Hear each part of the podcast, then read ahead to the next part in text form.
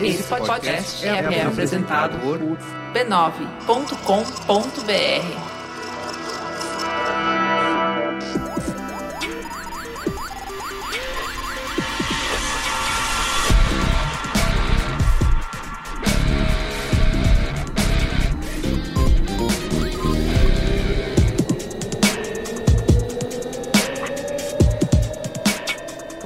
sou Carlos Merigo, esse é o Braincast número 341. Um monte, hein, Yoga Mendonça? Caramba, hein?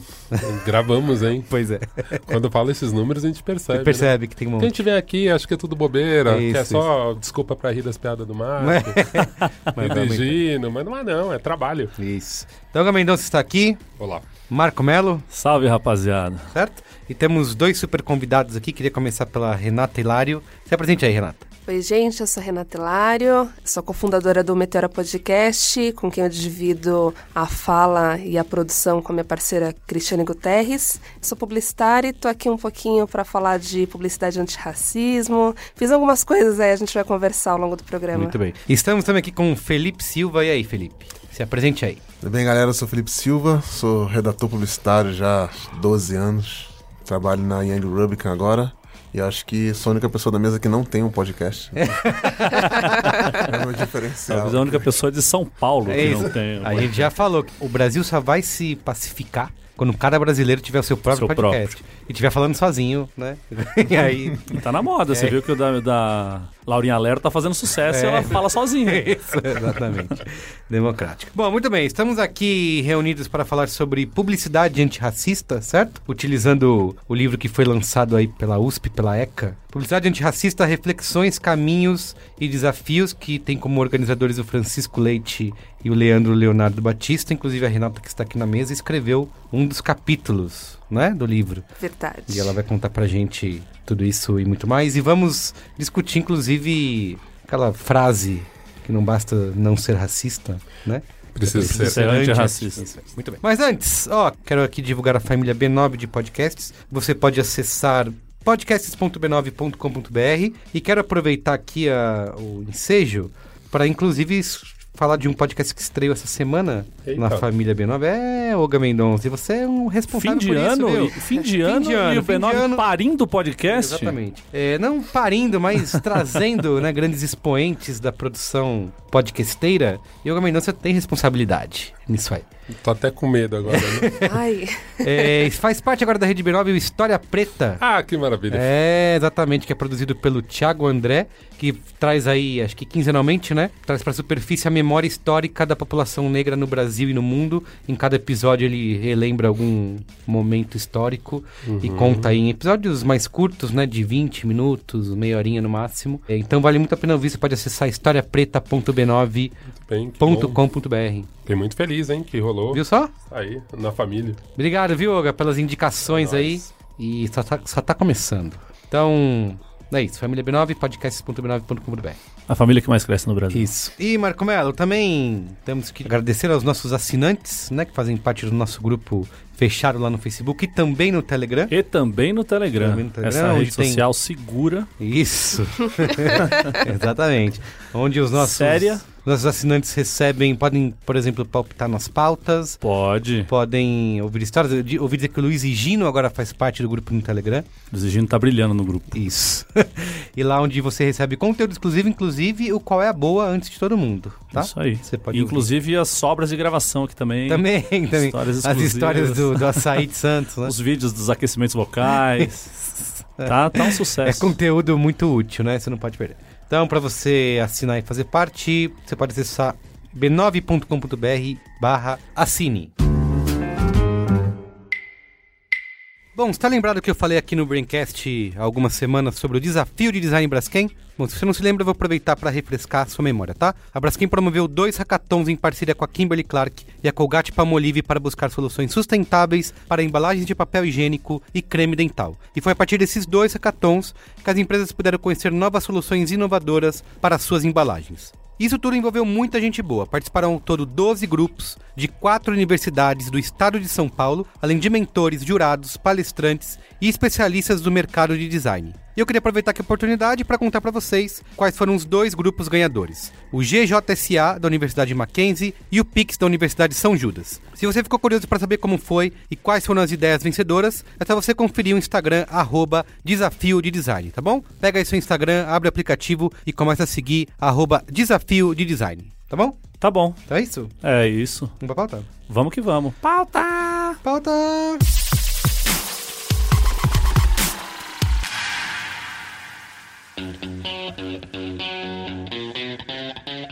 Vamos lá, então, publicidade antirracista, eu queria lembrar aqui que a gente gravou, foi ao ar no dia 1 de dezembro de 2016, há três anos, hein? Saudade, hein? Lembra só? Quanto era o dólar? É, exato. Saudade, Saudade. do lulismo, hein? E já era, já era pós-golpe já. Já era Já pós-golpe, era, mas, eu sei, eu sei, mas... Desgraça. mas ainda, ainda havia esperanças, né? Mas a frase ascensão da classe C ainda fazia sentido. Fazia. Exatamente. A gente publicou o Braincast 215, que se chamava 54%, né? Onde a gente já falou ali sobre que, apesar do Brasil ser um país em que 54% da população se autodeclara negra ou parda, né? Segundo o IBGE, ainda é uma população que é protagonista de apenas 12% dos comerciais publicitários e, pior ainda, a situação dentro das agências, né? Com pessoas que estão trabalhando e criando. E nos cargos de liderança, né, das maiores agências de publicidade do Brasil, é só 0,7% são ocupados por negros, né? Sendo que acho que não tem mulher negra, não tem nenhuma. Né? Então, a gente fez bastante essa, digamos, denúncia, né, naquela época e falou bastante sobre isso e de como era uma questão, eu lembro que a gente finalizou o programa falando de como era até uma questão mercadológica, né? Se você não faz isso porque você tem que fazer por uma questão humana de justiça social, faça porque você quer ganhar dinheiro. Né? Porque você tem 54% da população, já está mais provado que diversidade aumenta né, lucratividade, produtividade, inclusive. Teve uma pesquisa recente também que dizia isso, né? Que Justamente. diversidade dentro dos ambientes de trabalho aumenta a produtividade. Então a gente falava muito isso de fazer isso pelos negócios, né? Seja É esperto. tinha a assim. mínima lógica. Você Isso, trabalhava com exato. comunicação, não se comunicava com mais que a metade da população. Exato. Então, assim, de toda forma, é isso. Tirando essa questão humanitária, pensando em negócios, era muito burro, Uhum. era falho, né? Então não tinha muita, muita lógica. Bem, a gente tá com convidados aqui, né? Isso. Eu que- a primeira pergunta que eu queria fazer é: gente- esse programa foi ao ar há três anos, né? Justamente. Queria saber se vocês sentem que mudou alguma coisa de 2016 pra cá. Vamos lá. Respira e vai. Então, mudou, mudou, mudou muita coisa, mas eu tava aqui prestando atenção na sua fala, Merigo, e embora tenha mudado e muitas empresas despertaram para a necessidade da inclusão, até porque viram isso como oportunidade de negócio, sustentabilidade do negócio, Isso. eles não pensaram em preparar o ambiente. Então não adianta você incluir e ter um ambiente tóxico onde a gente entra e não dá conta e sofre com essa pressão. Então isso acontece muito, né? Então mudou, acho que você concorda comigo, Fê? Mudou muita coisa, a gente tem feito alguns movimentos aí que a gente vai contar pra vocês, mas a caminhada é longa. Tá. Mudou, acho que o. Talvez um pouco do. Vou, começar a falar termos em inglês, que é uma bosta, mas. Não, aqui é publicidade, pode Mindset, falar. É, os publicitários gostam. Mudou o mindset. Assim, Ah, né? Mas na prática mesmo, assim, de número de pessoas, se a gente pegar os dados, eu vocês estavam falando aí que 0,7% das lideranças. E Isso. eu comecei a pensar nas 50 maiores agências lá da listinha do, Uhum. do Ibope Monitor. Cara, eu não lembro de nenhuma liderança. É, exatamente. Então é 0,7% aonde, né? Uhum. De quais agências? Mas eu acho assim, mudou um pouco assim. Eu acho que a publicidade talvez começou a já observar que, "Ih, olha, precisamos. Algumas agências, né? Não vamos falar todas também, que todas é muita gente. Uhum. Mas precisamos começar a mudar esse mindset. Mas eu acho que na prática, na prática, em número, eu ainda vejo pouquíssimo. Ainda tá devagar, né? Tartaruga. E o, te- o teste do olho é foda também, né? É, Porque os números estão aí, mas você chega numa agência pra fazer uma reunião, alguma coisa, e você passa o olho assim por cima. Não vê. E você não vê essa representatividade toda e é sempre a mesma coisa. É a tia do café, que, que é o único É, negro do, do ambiente. É, isso é uma, uma das grandes questões, até naquela apresentação da galera que era da Arte Plan, não sei se eles estão ainda. O que é Wagner. Wagner. Isso, o Wagner e- e a Letícia, né? É, não Giro já não estão mais na Giro China, né? Publicidade Isso, People. exatamente. Eles falam assim, ah, quem que você, quem que é? As tias, né? E, é, e, é, e é isso, né? É, é quem as pessoas conseguem nomear que trabalha dentro de uma agência de publicidade, né? É, o, o que eu percebo... As tias que carinhosamente, né, são as pessoas que trabalham na, na copa, né, na cozinha, na limpeza, enfim. Justamente. Eu Eu, eu sinto que sofisticou. Que- né? Eu sinto que sofisticou, assim. A gente vê que o tokenismo, né? Então, ele aumentou. Tokenismo, é. né? As pessoas têm ali, você tem um ou dois pretinhos ali. Tem agências que têm um trabalho sério, enfim. É, fez as comitês, da África, né? Conseguiram trazer mais gente, enfim. E aí são esses problemas que eles já citaram, né? Não adianta nada você ter negros e ter uma rotatividade absurda entre os negros. Né? Mesmo em agências que são tóxicas, você percebe que assim, troca muito mais estagiário preto do que branco. Uhum. Então temos um problema aí. Mesmo nas tóxicas, que a pessoa pode falar assim: não, mas aqui não é difícil mesmo, essa agência, todo mundo sai. Mas aí quando você começa a lembrar o nome das pessoas, você fala assim: hum, mas que engraçado, né? Por que quem sai mais é preto? Né? Então, eu acho que tem essa questão, mas eu percebo que agora no discurso que o Felipe citou, eu sinto meio isso, assim, a pessoa já sabe a frase de efeito, o cliente já sabe a frase de efeito. Todo mundo já aprendeu já como manejar o discurso, empoderamento, até desgastaram, Isso, né? é. Até É. a gente É, nem tá entrar no vendo. Entrou no buzzword, né? buzzword. Já entrou no buzzword. Então essas palavras estão perdendo significado. E eu sinto, eu vejo que assim, eu. Nossa, eu ia fazer uma coisa horrível agora. Eu ia falar o Oga, ia fazer tipo Pelé, terceira pessoa. Agora eu vou falar só pra ficar engraçado. É o falei mais Oga, assim. daquele Braincast, já mudou a abordagem já. Uhum. Né? Então, assim, eu já mudei muito a minha abordagem, porque eu senti que no Braincast, eu lembro que a gente discutiu no final desse episódio que o título ficou 54%, pra justamente ter essa abordagem de falar, não, vamos pegar na grana, né? Isso, isso. Hoje em dia eu já mudei, eu já mudei minha abordagem, cara. É, porque a gente até chegou a discutir isso. A gente, até em outros programas a gente já conversou sobre essa questão dos títulos, né? Porque você É, bota preto, branco não ouve. A gente Exato. ia botar negro na publicidade, um monte de gente branca nem ouvir. Isso. Mas falou, cara, 54% é curioso, as pessoas vão ouvir e vão entrar. Você sabe que a gente fez o Braincast recente aqui, que era das vozes periféricas, né? Justamente. E também é outro ponto, junto. né? De colocar. Lembra da minha discussão contigo? Isso, isso. Coloca no título, a pessoa, ah, não, não, não é pra mim. É. Quem tá no grande- nos grandes centros fala, não é. Não é, não é Não, eu- Enfim, mas aí você mudou a sua Eu vi abordagem. até absurdos, assim, tipo, vozes periféricas, as pessoas me indicam pra eu ouvir o podcast que eu gravei. eu falo, ah, é periferia, o Oga tem que ouvir. Olha que foda, velho, ouve isso daqui. Lê o olho, pelo Não, menos, eu ali, né? assim, falei, legal, obrigado, eu adorei ter gravado. Aí a pessoa fica constrangida, falando assim, velho, amigo, é pra Mereceu, você vai. ouvir, não é pra você mandar pro seu amigo preto e falar, olha que da hora, lembrei de você, sabe? Então, às vezes, tem muito disso. Mas qual assim, que é essa abordagem que você falou que você mudou? Hoje em dia eu mudei um pouco minha abordagem porque, assim, eu acho que mudou tudo, na verdade, né? Então, assim, hoje tá rolando um protesto na rua, mais ou menos esse horário deve estar acabando, sobre o massacre de Paraisópolis. Paraisópolis. Sabe? Então, assim, eu acho que em algum momento a gente na comunicação, né, tentou pegar pelo viés do black money, pelo viés de fazer grana, mas assim, cara.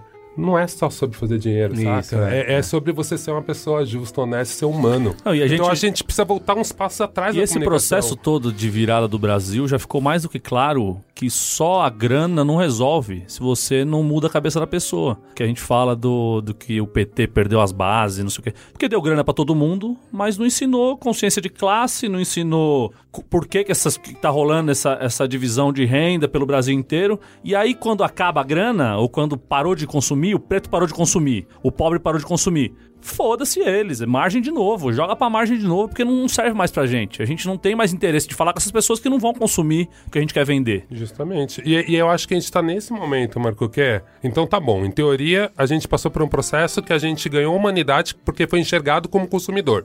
E é isso que funciona no capitalismo. A gente fica humano, a E a gente gente- vira alguém quando vem a grana. Isso, isso. E a gente Aí achou é- mais fa- a gente considerou mais fácil poder fazer com que as pessoas abrissem a cabeça apelando pro dinheiro do que pra humanidade. Pensando né? que as Isso. pessoas estavam nos ouvindo porque a Isso, gente isso. era potencial consumidor, falou assim: massa, estão me enxergando como humano, então vamos por esse caminho. Só que é isso, é um caminho que você fala assim, cara, funcionou durante quanto tempo? Enquanto ainda tinha dinheiro. Quando ele sai, a gente volta a ser desumanizado. Então hoje em dia, pelo menos a minha abordagem está sendo muito mais. Óbvio que tem uma questão da grana ainda, então assim, empresas sérias, empresas legais estão correndo atrás do selo B. E elas querem esse selo B. O selo B, pra quem não sabe, eu falo bem rápido, o sistema B é tipo um ISO 9000 de impacto social.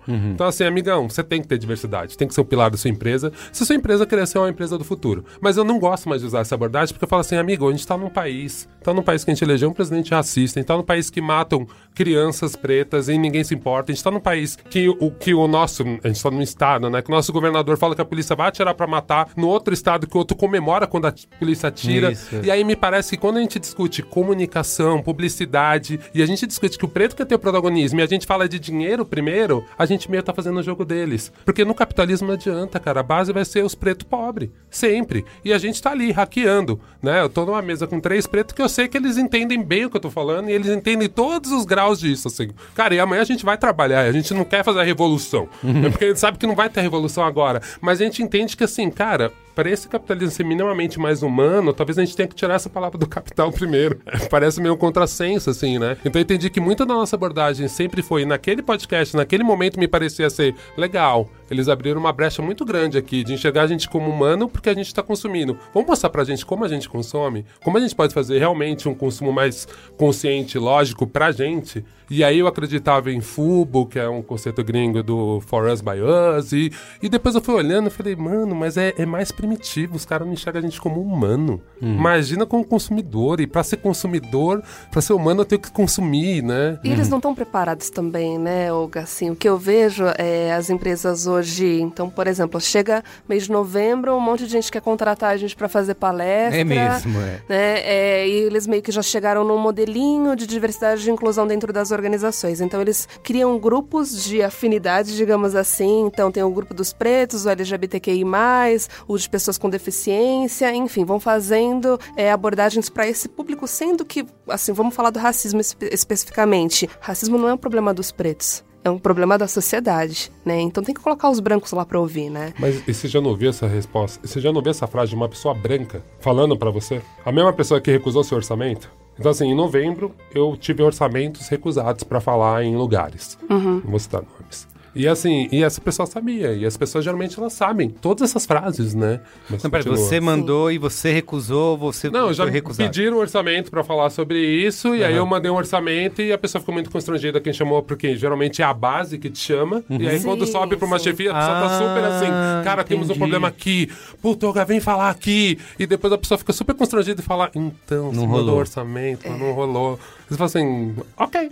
tipo, né, e, e é muito louco E isso, grandes porque... empresas multinacionais, né? Tipo, E aí outra solução que eles dão também, ah, vamos incluir quem? É, vamos incluir jovens aprendizes, a Uhum. galera assistente, auxiliar. E acho que esse foi um grande movimento, assim, vou falar especificamente do Publicitários Negros, Claro. que é um grupo que foi fundado pelo Aquiles, hoje ele está no Google, e é um publicitário que se sentiu único, então, nas agências, Era um grupo no Facebook. é era um isso? grupo a princípio no Facebook e a princípio era para trocar vaga, informação sobre o meio da publicidade. A Uhum. coisa foi crescendo e, e tomando uma proporção absurda. Então, na ocasião de escrevermos esse livro juntos, a gente fez então uma pesquisa com o público. Então, na época era em torno de 1.600 comunicadores negros espalhados em oito estados do país. Hoje eu acredito que já deva estar em torno de umas duas mil pessoas ou mais e Aquele até grupo de WhatsApp tem uns 8 mil milhões 300 Não respeita o limite do WhatsApp de 256. Mas nunca, se ali multiplica não. demais. É, e esse foi um movimento, assim, que acabou fomentando em muitas outras ações, né? De lá vieram outros grupos, como Coesão, da Jana Assunção, Uhum. por exemplo, entre outros, né? E aí a gente tem gente de tudo quanto é tipo. Então, nível júnior até a galera que ganhou canes, tipo Felipe Silva, que tá aqui do meu lado. É, é grande, ele sempre fala isso.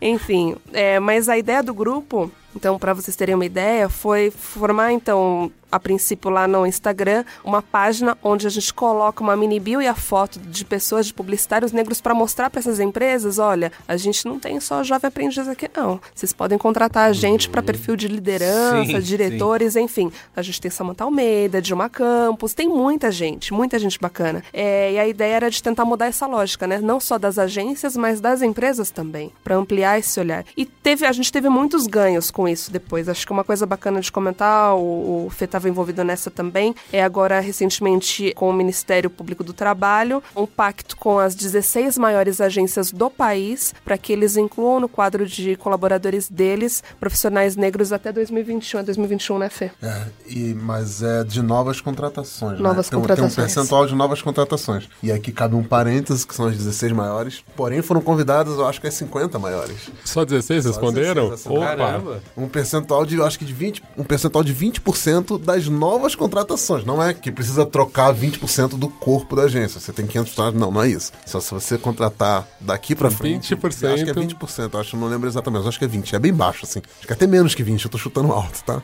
E teve agência que não quis assinar. Não citaria nomes, mas teve agência que não quis assinar. Procurem saber. E assim, de novo, é um pacto com o Ministério Público e tudo mais, mas não é um, um pacto com valor legal. O Ministério Sim, Público não pode sim. processar a agência se a precisa. É mesmo, é um pacto mesmo, com- amigável. Um compromisso né? simbólico. Exatamente. né? E mesmo assim, Não quiseram teve assinar. agência que não quis assinar. velho. Então, vamos dizer assim, as coisas mudaram, como a gente falou, as agências estão olhando, mas algumas ainda. Sim. Outras ainda estão naquela de, cara, foda-se. Que eu não sei se é uma coisa que é só da minha bolha, assim, mas o que eu percebo é talvez das pessoas em si, pelo menos um aumento de consciência da coisa, né? De começar a bater o olho nas peças, nas campanhas e parecer ridículo, né? Você olha, caramba, gente, isso aqui não dá, né? não representa o Brasil, não representa nada, né? Só tem branco nessa revista, tem branco nessa campanha. Eu não sei se é, isso é realmente verdade ou se é a minha bolha de rede social no Twitter, que sempre que aparece alguma campanha é, racista, ou no mínimo, se não foi racista, faltou preto trabalhando na campanha para poder falar, gente, isso aqui melhor não, né? Vai dar ruim. Vai dar ruim, é. E, e quando isso sai e vai pra rua, eu vejo muita gente protestando, denunciando, indicando. Vocês veem dessa forma também ou não? Ou é só, só realmente tá fechado num círculo pequeno dos tuiteiros? Queria viver na minha bolha. Minha bolha, ela pensa assim. Pensa assim. Mas na realidade não é. Eu vou te dar um exemplo até fora de- desse meio publicitário. Fui recentemente fazer uma palestra numa empresa, uma multinacional, e era com esse grupo, né? é, onde tinham pessoas do grupo LGBTQI, grupo de raça, enfim. E aí você pensa, não, tô num ambiente confortável, aqui as pessoas mais ou menos devem ter algum nível de consciência já sobre a pauta. Tá, beleza. Aí numa das dinâmicas, a gente pediu para que eles escrevessem no post-it qual o preconceito que eles ainda carregavam. E não precisava se identificar, mas a gente pediu sincericídio mesmo. Beleza. Cara, até listei aqui para não esquecer o que, que veio. Assim, de cara, gordofobia, gays afeminados, num grupo de pessoas que você espera que tenha uma consciência. Sim. Supermães, tinham muito preconceito com supermães. Supermães, caramba. E aí vem, eu tenho um preconceito com cheiro de preto. Caralho. Caralho. e por último, pretos em cargo de liderança. Caramba. Cara, Que chocante. num grupo de diversidade, Sim, não é um grupo, né? Você foi no, sei lá, no Texas brasileiro. É, não foi. Não é em, em Jurerê Internacional essa, essa pesquisa. Então, Merigo, eu acho que isso responde muita coisa. Assim, eu gostaria muito de ver na minha bolha de pessoas que, que concordam com as. têm os mesmos valores, a mesma opinião que eu. Mas não é realidade. Uhum. A gente tá distante. Deixa eu me, me corrigir aqui. O pacto é, é. A meta de contratação é 30% das contratações de jovens em nível de estágio, analistas e assistentes, e 20% das contratações de média e alta gerência compostas por negros e negras.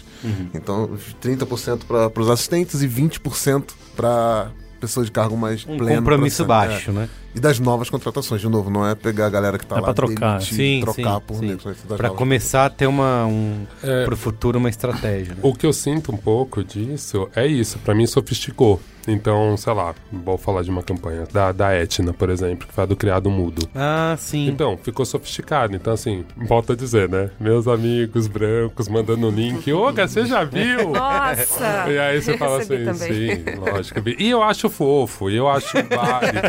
Não, de verdade, Eu gente. de fofo. verdade, eu acho válido, eu acho fofo, eu acho legal que me mandem. Que eles, e eu sempre resolvo isso. Falo assim, ah, mas você mandou pra todo mundo? Manda no grupo. Né? Tipo, não é só pra mim, manda pra todo mundo que você conhece, né? Mas é isso, a gente tá num outro grau de evolução e às vezes eu preciso falar, cara, tem problemas. Né? Tipo, tem, problemas. Tem. Tem problemas. Assim, porra, uma das coisas que me pegou muito ali, que eu acho que esses começam a ter os graus de sofisticação, né? Então, assim, você faz uma campanha que fala do criado mudo, legal, a gente precisa falar sobre isso, mas todos os personagens são, tipo, pretos que não sabem que o criado mudo é ofensivo. Aí você fala, gente. Tá ensinando racismo pros pretos, né? tipo, um monte de galera branca sentada lá dentro da agência. Pô, tivemos uma ideia, vamos chamar os negros aqui pra contar pra eles que tem uma coisa que também é racista. Além de tudo que eles já vivem, tem mais uma uma coisa que é racismo, eles não sabiam. Não, e, e você bota o personagem ali que você fala assim, cara, podia botar uma pessoa negra que não sabe que aquilo é, né? Eu acho que poderia ter esse personagem. Mas poderia ter um personagem branco também Exatamente, falando a cara de espanto, falando, caralho! Eu durmo com um móvel racista do meu lado todo dia. Sei lá, né? E aí você olha assim, você fala assim, gente. Então, assim, em teoria, quando o cara pega lá o, o, o checklist dele, agora vamos falar só em inglês aqui. Quando o cara pega o checklist dele, vai lá e fala assim. Eu usei mais "Ah, de 7 no comecinho, É, tá já- liberado ah. Liberou, liberou geral. E aí, quando o cara pega o checklist dele, ele vai lá assim: ah, então representatividade, precisa ter preto, hein? Puta, preto, preto, preto, preto, preto, preto, preto, novembro. Pá, pá, pá, pá. novembro. Sabe, tipo assim, parece que ele fez num tique. E aí que eu falo, aí tem gente que vai olhar pro copo mais cheio, vai falar assim, metade cheia, né? Vai falar, puta, Olga, mas antes nem tinha. É. Porra, eu não sabia mesmo desse negócio de criado mudo. Olga, eu nunca pensei nisso. Eu falo, massa, bom pra você. Mas é isso, como a gente tá aqui discutindo, assim, cara, entre os pretos que estão na publicidade, né? Entre gente que tem 40 anos que nem eu, eu falo, cara, putz, sei lá, vamos lembrar, tem gente preta sendo morta.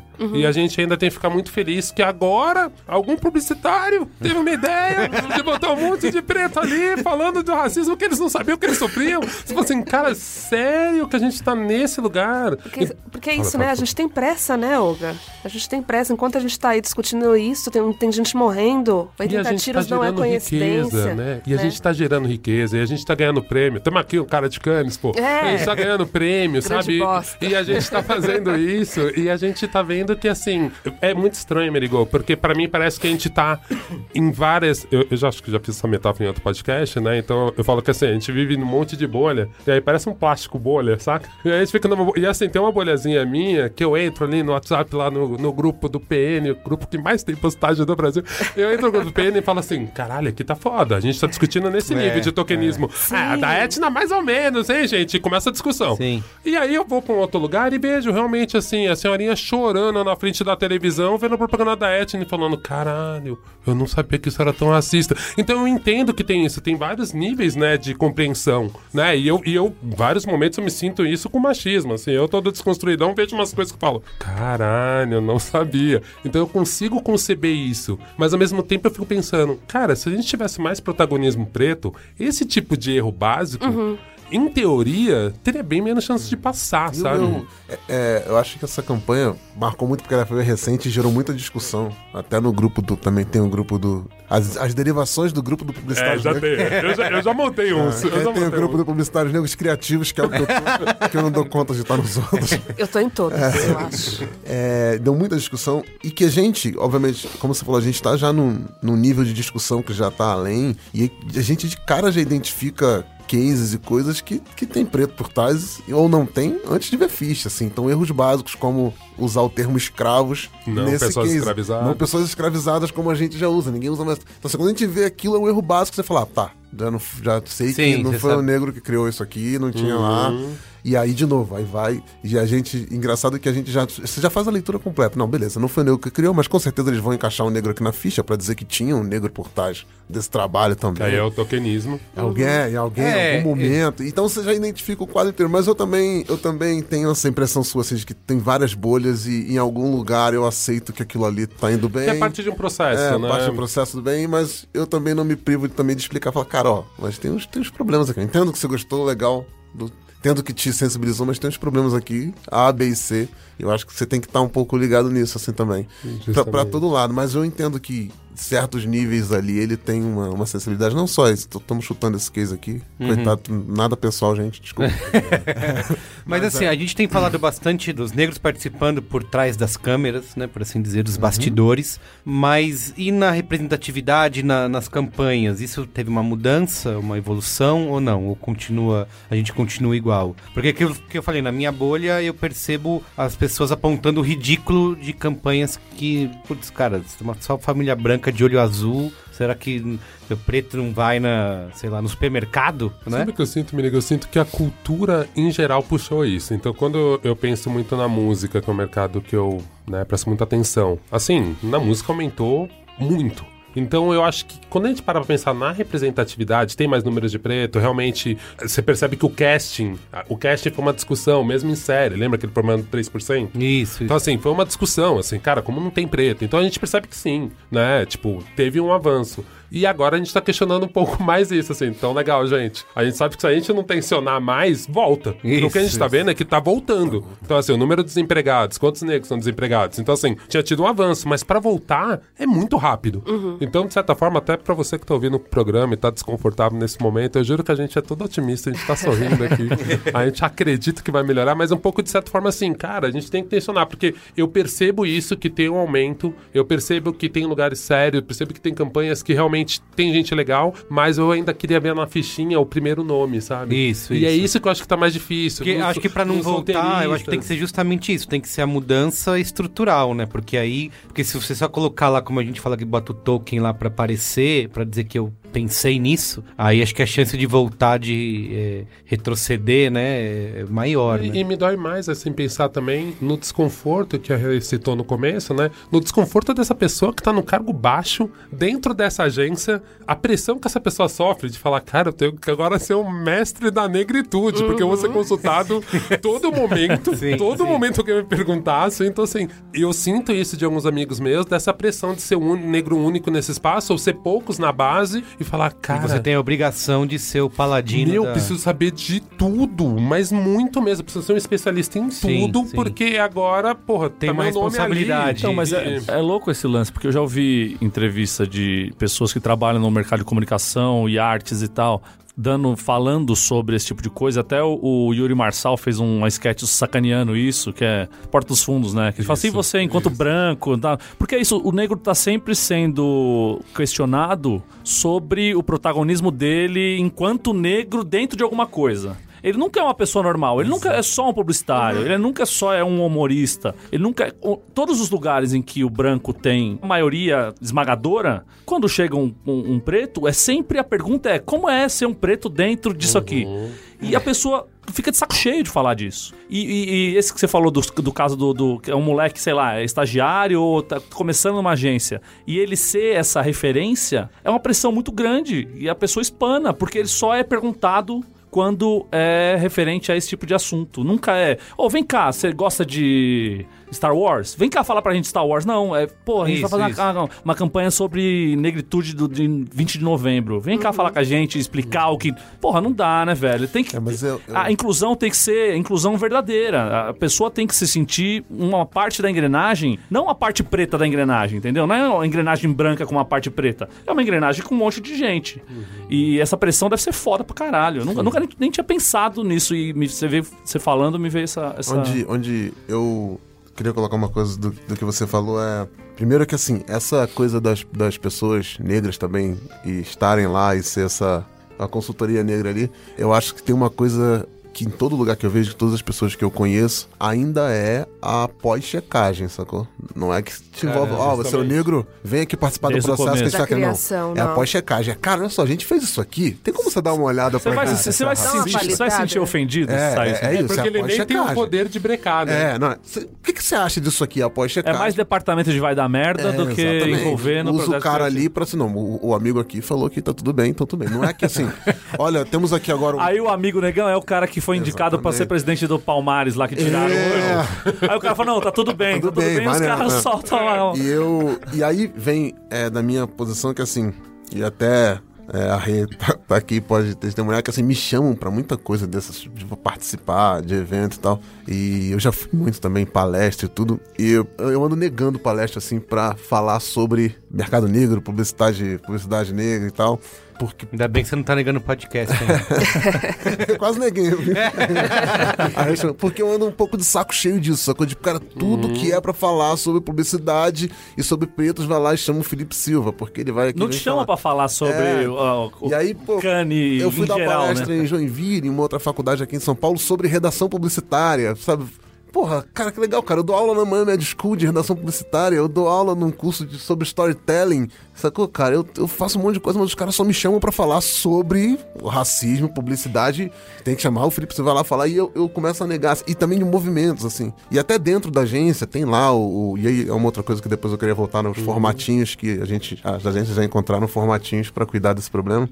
Que tem lá o coletivo da diversidade, é da agência Young, eu evito participar muito, muito por isso também, porque eu não quero ser o cara da pós-checagem, só que toda hora alguém chegar ali e falar, ó, oh, cara, temos essa campanha aqui, será que essa campanha não vai dar problema? Ou então, que é o pós-checagem, que é pós-problema, né? Que aí depois da merda, gente, deu uma merda aqui, como, como que a gente, responde isso? Eu falo, meu irmão, eu não quero saber não, velho, pergunta pra outra pessoa. E eu tô, eu ando na vibe do pergunta pra outra pessoa, sabe? Cara, tem um monte de... E até por uma uma. Eu falo uma coisa que parece. A princípio parece que é uma. Um, ah, o cara é convencido, mas não é. É o contrário, e vocês vão entender, Renato. Que eu falo assim, cara, é muito confortável ter um Felipe Silva uhum. na mesa ali, sacou? Uhum. Porque o cara, pô, no fim das contas, você pode ir em qualquer lugar, ter o Felipe, ter o Olga, ter o Renato, você pode falar, não, tem um negro aqui, não tá em cargo júnior, ele, tem, ele, ele fala em um monte de lugar, ele tava lá no Braincast, então o cara é, é o token da justificativa, assim, não, não, não. É, é o, o, negão do Bolsonaro lá, é, tá sempre atrás dele cara, ali. Exatamente, né? é, é, o, é, o, token, é o token nível diamante, sabe? Não, não, não, não calma aí, calma aí, converse aqui com o Felipe, sabe? E, e tem, cara, assim, pô, tem, sei lá, um monte de, de outras pessoas negras na empresa que eu trabalho. Então, cara, não pergunta pra mim, pergunta lá pra outra pessoa. Vai lá falar com os outros, conversa com os outros. Eu não quero muito dar opinião. Tô evitando dar opinião disso. Por isso, que eu acho que ainda é uma pós-checagem. Ninguém Cara, conheço pouca gente que chama lá e fala assim: não, vamos ter um trabalho aqui de Black Friday, vamos começar a Black Friday. Isso, qualquer coisa. Acaba né? acontecendo muito problema. Então vamos ver vocês no começo, pra vocês verem tudo. Já, sabe? Porque, cara, desculpa, não é que. Não é, e não é. Sei lá, tem preto em todo o departamento da Yang, tipo, né? Que precisa ser da criação. Cara, envolve um cara do atendimento pra estar tá lá, pra estar tá vendo as uhum. coisas, um cara da mídia, sei lá, mas.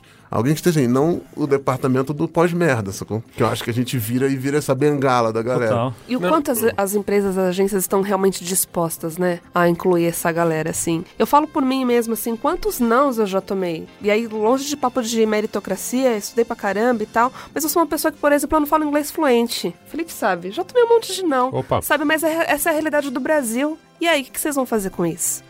né? Uhum. E aí até, só voltando um pouquinho, respondendo a, a, pergunta do Merigo, sobre as pessoas que estão aí estampando as campanhas e tal, existe uma pesquisa da Reds propaganda que se chama Todos, e eles estão, acho que agora na sétima onda, né? De seis em seis meses eles avaliam as campanhas tanto na TV quanto ah, nas sim, redes sociais. Eu dessa... É né? de seis em seis meses que eles seis fazem? Seis ah, meses. Ah, legal. E aí eles é, vão verificando se a gente está reforçando o estereótipo, sim. como que está sendo feito isso. E aí o que eu acho muito importante lembrar, né? É, tem uma das partes da pesquisa que eles falam que quanto mais traços negroides, quanto mais a sua pele é retinta, menos aparece nas campanhas. Então a gente ainda está colocando quem, né? É a Isa, é a Thaís Araújo. Uhum. E aí eu lembro de uma fala da Samantha Almeida no Clube da, da Criação que ela fala: Meu, é muita sacanagem se limitar 54% da população a Isa, que é maravilhosa, ninguém sim, nega sim. isso, sabe? Mas somos muitos e a gente precisa se sentir de fato representado. E isso tá muito longe de acontecer, né? Uhum. Aí vira o diversity watch. E não é só. É. Faltava o meu termo. É só na publicidade, né? É na TV, uhum. no cinema. Eu recebi um e-mail do Intercept aquele site do PT, né? É isso, é. Que, é, o, nome já diz. É, que eles fizeram o te teste Zé Pequeno, né? Porque tem aquele teste, como é o nome do teste quando você vai fazer... Bechdel. E agora tem o teste do Zé Pequeno, que quando você vê um negro em filme e tal, quantas falas ele teve, que tipo de papel que ele tá fazendo, se ele tá em posição de líder ou está em posição menor, ou se ele tá. se ele é a escada do branco.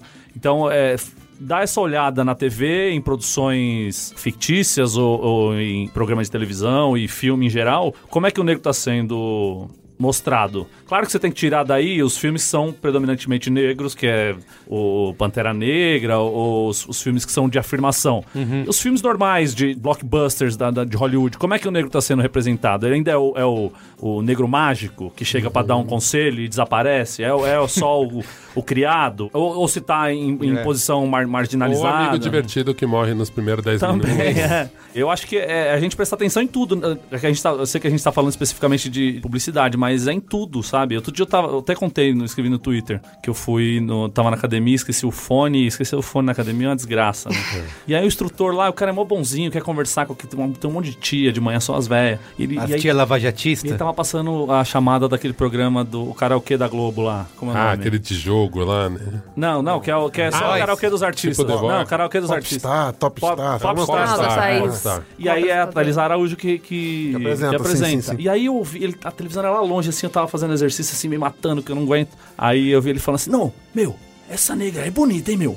Essa negra aí dá pau em muita loirinha de olho azul, hein? Falo pra você.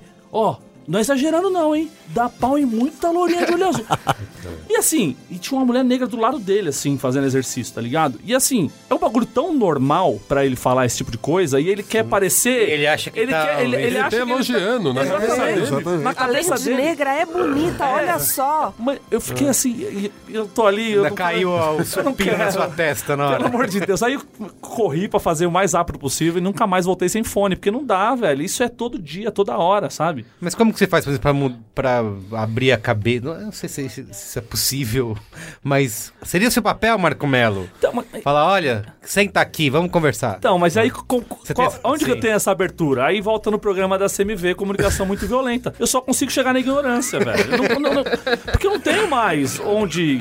Vamos chegar pro cara e falar assim, meu, isso aí que você acabou de falar é. É mais racista velho. do que- É racista. Não é- você não tá elogiando. Você tá falando mas aí merda, é isso você- que tá Pô, mas, Não, mas aí é- não é é- assim, pô, você tá falando que eu sou racista sei- Você vai arrumar um quiprocó com uma pessoa que você vê todo dia, no final das contas, e que você não vai mudar a cabeça da pessoa, porque depois, quando eu for embora, vai chegar outra pessoa e falar assim, pô, tava aqui, meu, elogiei a neguinha na televisão aí, e o cara falou que eu sou racista. Pô, tô elogiando, comparei ela pra loirinha. Entendeu? Você... Não, isso aí que você falou, eu tentando responder a sua pergunta no lugar dele, é que assim, é, por exemplo, vou falar dentro de agência e dentro do departamento, fazer um recorte bem dentro do departamento de criação, que é onde eu tô, né? É, nessas situações, aí você pergunta, pô, será que é o seu papel é falar pra é, ensinar? Cara, não é meu papel, não, cara. Eu, eu, eu, Felipe, acho que é. Eu não fico ensinando, não fico falando, porque assim, cara, os caras aprendem uma porrada de coisa sozinho, velho. São desconstruidões, aprendeu Photoshop sozinho, conhece o mundo inteiro. Sim. Sabe, qual- porra, bicho, Agora isso eu vou aí eu, ensinar. eu vou ficar lá ensinando o cara que o que ele tá falando, bicho, vai se Ba- informar. babá tá de- ligado? de racista é foda. Porra, meu irmão, você é babá de branco rico, só que você tá dentro da agência. Bichão, não vou ficar ensinando não, sacou? Se o cara vier perguntar, é uma outra coisa. Cara, desculpa, eu queria uma informação, você pode me me falar sobre isso, isso, Sim, isso? sim. Porque, cara, eu não tenho... Beleza, agora o cara for ficar lá, sabe? tenho Ô, mais o amigão, que fazer. Isso que você tá Legal, falando... né? É, eu sou, eu tenho trabalho, tenho job como ele tem job. Se eu ficar lá ensinando todo mundo, ô, amigão, tu- desculpa, você falou uma coisinha aqui e você foi racista. Bicho, vai aprender, sacou? E tem que tomar... E aí eu vou na... eu- A parte da ignorância é essa, viu? Tem que tomar porrada até aprender, cara. Pra mim é essa, deixa tomar porrada. Vai lá, fala suas coisas no Facebook, toma porrada e depois vem chorar. Porque eu não vou ficar, já passei dessa fase, velho. É, pra, pra mim, 36 pra mim é bem complicado, assim, cara, porque eu fui educado pelo rap, né?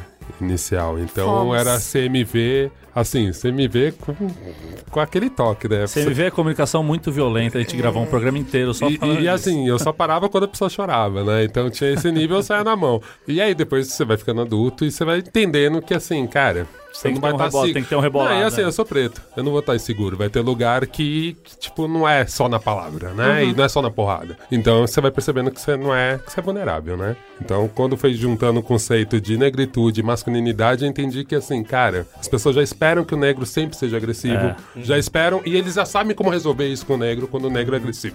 Então, assim, eu acharia incrível se você falasse. Porque o impacto que ia ter na cabeça desse cara de ouvir um branco falar isso, assim, é maravilhoso. E eu já vi alguns amigos brancos levantarem, óbvio que eu não cobro isso nem de um negro e nem de mas- um branco. Porque, mas- assim, realmente, cada pessoa mas- tem um jeito de resolver. Só- sem querer me defender, mas me defender. Eu tento gastar essa energia Onde você acha que é. família, Exatamente, com onde amigo, vale a pena, pô. com É, exatamente. Não com o instrutor da academia. Não, com o instrutor da academia, tá Não, ligado? é, e, e eu entendo que é isso mesmo, assim, até pra nossa saúde Escolher mental. as batalhas, a- é, exatamente, Até pra exatamente. nossa saúde mental é importante que você, que você esteja são e forte pros momentos É, que, que assim, precisa, que exatamente. Realmente são maiores do que o cara, em teoria, elogiando alguém. É, então é. não é uma. é, a gente pesa, né, o nível de agressão e fala, cara, aqui não vale a pena. Eu entendo isso, mas eu, né, e acho que não é sobre o seu caso exatamente, mas é sobre outros casos. Assim, é muito impactante quando eu vejo isso, quando eu vejo brancos falando, tipo. Não, amigo. Que é a mesma coisa que a gente, né? Quando, quando a gente chega, e eu, e eu vejo muito isso, e eu sou o cara que faz isso muitas vezes, assim. De tipo, meu, um amigo falando uma escrotidão super machista, você fala, então, velho, mas você entendeu que você falou uma grande merda. então, velho, mas você já pensou nesse caso? E depois a pessoa te agradece no final fala, porra, Olga, foda, velho, que bom que você teve paciência de falar comigo. Realmente, né, cara? Agora eu entendi porque a menina ficou tão brava. E, tipo assim, é mágico. É mágico, eu- eu já- porque. E, e assim, e eu acho que assim, cara, todo mundo tinha que exercer isso. Não, mas é muito louco, porque quando você entra dentro desse. Eu, uma vez eu entrei com um namorado de uma amiga minha nesse tema. Que falou: Não, porque tem um amigo meu lá, que é um negrão, mas pô, a gente sabe que fica sacaneando ele, mas ele nunca, nunca ligou. Eu falei, mas você já entendeu que, que é um negócio tão na cabeça dele? Ele aguentou isso a vida há tanto tempo que ele se cansou. Às vezes ele se cansou, ele não quer mais discutir, ser chamado de, de, sei lá, feijão, apelido de feijão, apelido de. Um monte de apelido que só negão tem, né? Ele fala, não, mas, porra, o cara conhece o cara há 15 anos, ele nunca falou nada. Pô, 15 anos sendo racista, velho. Não, e o lance é assim, você entendeu que você, assim, você precisa parar uma hora, porque o cara já não aguenta mais e ele, e ele talvez ele não tenha nem, nem força mais pra tentar lutar contra esse bando de, de. Ou ele deixa de ser amigo dessa galera que você tá falando, ou ele aguenta quieto ali. E, ah, Ou pô, talvez mas- ele não entenda também, porque tem também. ainda Então, mas mesmo, que ainda não mas mesmo não entendendo, eu né? acho que tem, vocês podem falar Mas a mais, gente mais tem do que que eu. cair essa Tem essa coisa que fica muito no subconsciente, sabe? Que é, que é- Super. assim, eu sou, sempre fui chamado assim, é um negócio normal, É é, uma muito natural. E, e pra eu ser amigo dessa galera, eu vou ter que aguentar esse tipo de coisa. E eu, e eu falo assim, mano, você já pensou se você parar de fazer esse tipo de coisa e tentar mudar? Ou... Porque é, é muito difícil também mudar a cabeça de quem tá sofrendo esse tipo de coisa o tempo inteiro, sistematicamente. Eu né? queria aproveitar Vocês que você trouxe falar mais esse que eu. tema do inconsciente, né? Que uma- um dos capítulos do livro, né, Publicidade Antirracista, que aliás eu não falei, você pode baixar de graça, né? No... Vou botar o link aí no post pra você poder baixar o PDF. É um, acho que a Dilma Campos ela fala isso no capítulo dela sobre o viés inconsciente, né? Que é uma das grandes questões que tentando, né, ver o lado é, bom da coisa, digamos assim, né? Tipo, de que Tentando a- justificar. né? Justificar, é, com- pode acontecer muito por causa do viés inconsciente. Vocês acham que é, isso é real ou não? Ou tem a maldade embutida? Não, eu, eu acho assim, é que, putz, seu viés inconsciente é muito aberto, né? Isso. Enfim, mas eu acho que em alguns, que- alguns casos sim, dá pra gente perceber. mas Realmente a pessoa nem convive. E pra ela o natural é isso. Sim, sim. Quando a gente parte da É botar sociedade. só os brancos lá no Beach Park. Então, quando. quando Não é isso, quando o branco é o normal, quando você vai no banco de imagem só tem branco, a gente, eu consigo entender em algum nível isso, né? Não E tem é- mulheres negras comendo saladas, né, no, no Shutterstock lá, fazendo... né? Então, assim, eu consigo entender isso em algum nível, mas ao mesmo tempo eu falo, gente, publicidade é uma coisa tão pensada, né? E a gente vai trabalhar inconsciente. É, total. Então, assim, por total. que pra outras cagadas a gente nunca usa o viés inconsciente? Isso, verdade. porque é planejado, porque passa na cabeça de muita gente. Por isso que a gente defende diversidade. Porque se tiver vários vieses num grupo, alguém vai ter um viés inconsciente de falar: pra mim não é normal, tipo, um shopping do Brasil parecer a Suíça. tipo, pra mim não é normal. O meu viés inconsciente vai falar assim: hum, sinto alguma coisa estranha nessa foto. então, assim, às vezes eu fico pensando muito nisso, que eu já vi gente usar. Eu já tive situações, principalmente quando eu trabalhava em revista, assim, deu ser essa pessoa e falar assim, velho, mas tá faltando personagem. Já teve coisas que eu fiz e depois eu percebi e falei, mano, mandei uma cagada aqui, né? Agora eu olhei, tipo assim, eu não me liguei, assim, eu, não, eu mesmo não problematizei. Às vezes por velocidade, às vezes Sim. por, puta, eu nem E- aprovei o cast, vou ver e falo, cara, Você sabe tá que uma merda. coisa que eu não... Que assim, a gente tá falando isso de São Paulo, né? Onde você tem agências grandes, bastante pressionadas até é, por conta disso. Eu lembro que uma vez eu viajei, eu fui para Fortaleza, né, no Ceará, e onde tem muito outdoor ainda na rua e muitas campanhas locais, né? E tava com a Ju e a gente ficou chocado em ver as, as a publicidade. Era só gente branca de olho azul. Belém, Belém. É, a gente falou, cara, essa galera que tá aqui na rua, ninguém se parece com isso, sabe? Eles, é gringo, botaram gringo na campanha, E- velho. Falando nisso que estão falando de representatividade, vocês viram o vídeo da menininha com a Maju lá? Ah, Sim, maravilhoso. Aquilo é maravilhoso, velho. É, é demais. Porque é isso, é, é se sentir representado de forma legal, de forma bonita. Não é só ver preto se fudendo na televisão, só fazendo papel de bandido e papel Ela é de empregado, todo né? dia lá, né? Apresentando o jornal. E aí, de novo, fazendo um recorte criativo da coisa, tem uma parada muito foda, que é o que o Olga fala, a quantidade de pessoa lá pensando na propaganda, é, É é muita gente branca pensando pra um país que a maior parte da população é negra. E isso é, é muito bizarro. Tem uma pesquisa aqui do, do Instituto Locomotiva de 2017 que fala que 94% dos negros não se sentem representados nas propagandas. E 61% dos negros brasileiros, os negros brasileiros, afirmam que comprariam mais de marcas que os representassem. Então, assim, cara, tem uma galera lá dentro criando, tipo isso, uma galera criando pra bolha deles, que obviamente a bolha, a bolha que eles circulam é uma bolha só gente negra. Então aí vem a parte do viés do consciente, que é quando esse cara pensa em uma mulher comendo salada, ele pensa numa mulher branca comendo Isso. salada, assim.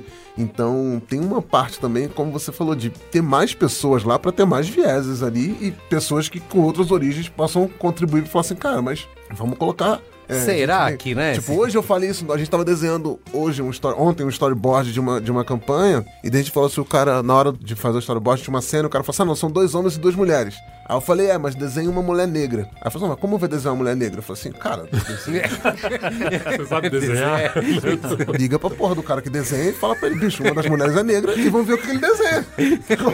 Você quer que eu mande É. referência? Né? Tipo, manda a foto da família pro cara ver, né? Tipo, E o cara mandou. Então, assim, cara, porque. E aí faz parte disso. Porque, assim, cara, é um filme de praia. As pessoas estão tomando cerveja na praia. Tipo, cara, a gente vive, no- de novo, no Brasil, onde 60% da população é negra. E, cara, as pessoas vão à praia. Olha, por incrível que pareça. os negros vão à praia, sabe? Tem essa coisa também da gente pegar muito propaganda americana. Ah, É, Sim, caramba. e aí a gente vai, cara, de novo, é obviamente é outro país, outra coisa, muito mais evoluído em alguns sentidos é, que o nosso e outros não, mas é, os negros americanos são acho que 20% da população.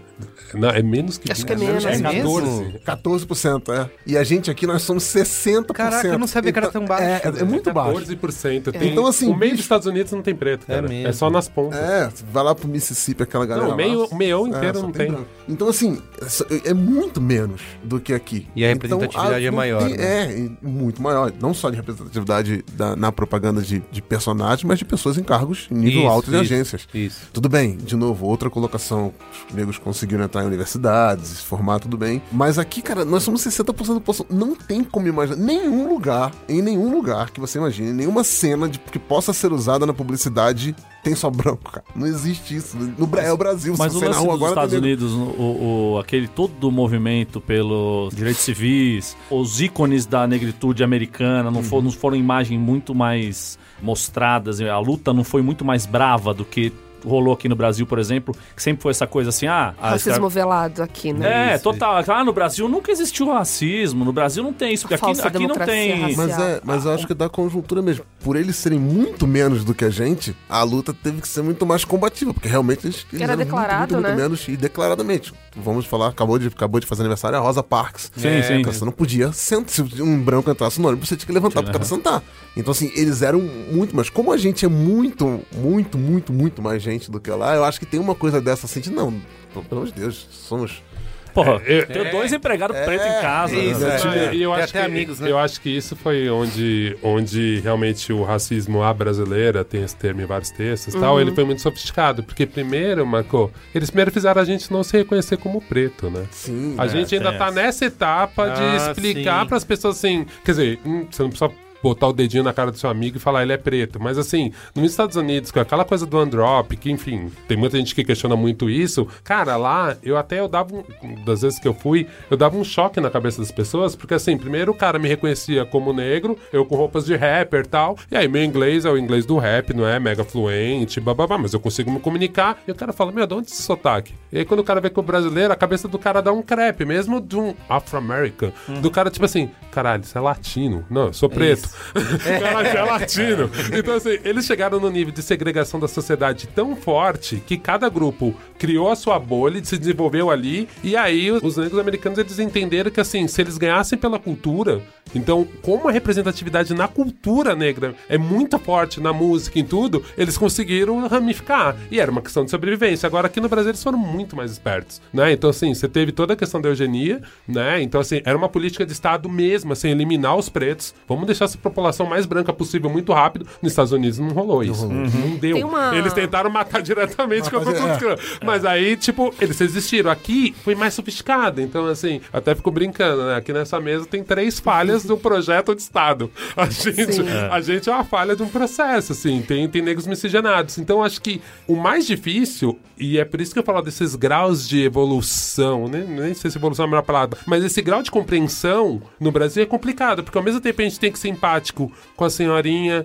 que se identificou com a propaganda da Etna e chorou, e que ela tem um valor por causa Sim, é- disso, é- ela tá num level ali. Essa e ao mesmo minha- tempo a gente fica com, uma, com quase um fomo de falar: caralho, galera, mas vamos rápido. Essa porque... era uma, outra per- era uma outra pergunta que eu ia fazer, que é se não é algo geracional, assim, se, se, se não faz ser, tipo, duas gerações no máximo que essa, claro que com exceções, mas que essa coisa da negritude tá forte, de, de se assumir como negro na sociedade e de cobrar mais representatividade, não é algo mais de agora, digo massivamente. Eu acho que a Porque, assim, internet le- dá essa impressão de ser de agora. Mas aí É. quando você vai ver a Bidia, você vai ver. você não, vai sim. voltando, já tem gente Sim, falando. é, tanto que eu- o que eu quero dizer é, eu lembro que eu, em 97, eu tava no primeiro colegial e tinha uma amiga minha que era negra e tal, e rolou uma, uma reunião de pais, rolou uma festa na escola e tal, não sei o quê, e colou o pai dela, mano, com aquele chapéu africano, roupas africanas, e eu achei foda, porque eu nunca tinha visto aquilo na minha vida, tá ligado? E eu sempre morei em periferia, longe pra caralho, cheio de preto, e ninguém se afirmava desse jeito, sabe? E hoje você vê isso muito mais comum na, no nosso dia a dia. Você pode entrar no metrô e, e você cruzar com gente desse jeito. São Paulo, né?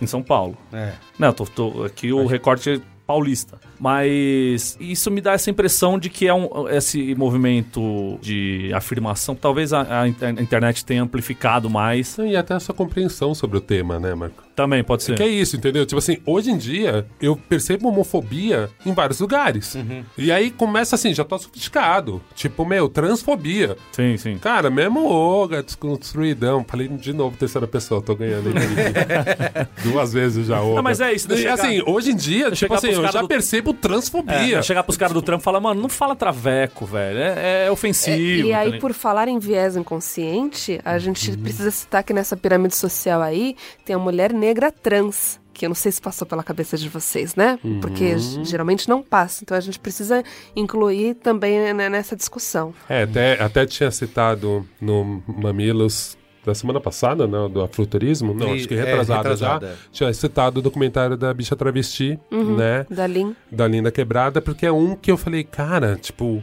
expande, porque é isso, são mulheres negras, trans, falando das suas dores, e você fala assim, cara, então, às vezes a gente sofistica. Eu sempre faço aquela metáfora da, da mulher grávida. Alguém fica grávido perto de você e você fala, caralho, mas tá todo mundo grávido, né? Não, tipo assim, é o mesmo número de mulher grávida. Só que agora essa questão te toca e você fica assim, É, caramba, mas tá todo mundo grávido. Tá todo mundo casando. Nossa, todo não, mundo... tá todo mundo na mesma idade. E vai eu tá acho todo que é isso. casando. Como a internet faz essa discussão, eu acho que pessoas brancas empáticas, enfim, conscientes, elas começam a falar assim: caramba, antes eu não reparava. Mas assim, é que antes você não reparava. Tinha, né? Ah, 100%. Tinha. Agora, óbvio, acho que a internet deixou essa discussão pra todo mundo. E aí a gente vê umas distorções da internet, vê uns exageros tal. Vê, né? Tipo, principalmente a juventude na internet, ela, meu, entra com vontade, como eu entrava. Era bem radical. Graças a Deus não tinha internet na época que eu tinha 16 anos.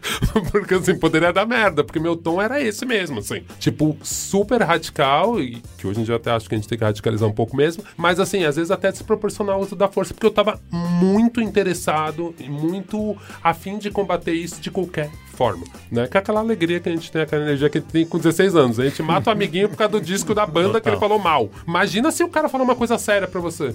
Eu O acho que a internet você ela veio pra potencializar assim, mas eu fico desconfortável de falar que ah, as outras gerações não contribuíram Justamente, tanto. contribuíram bastante, né? né? Muito.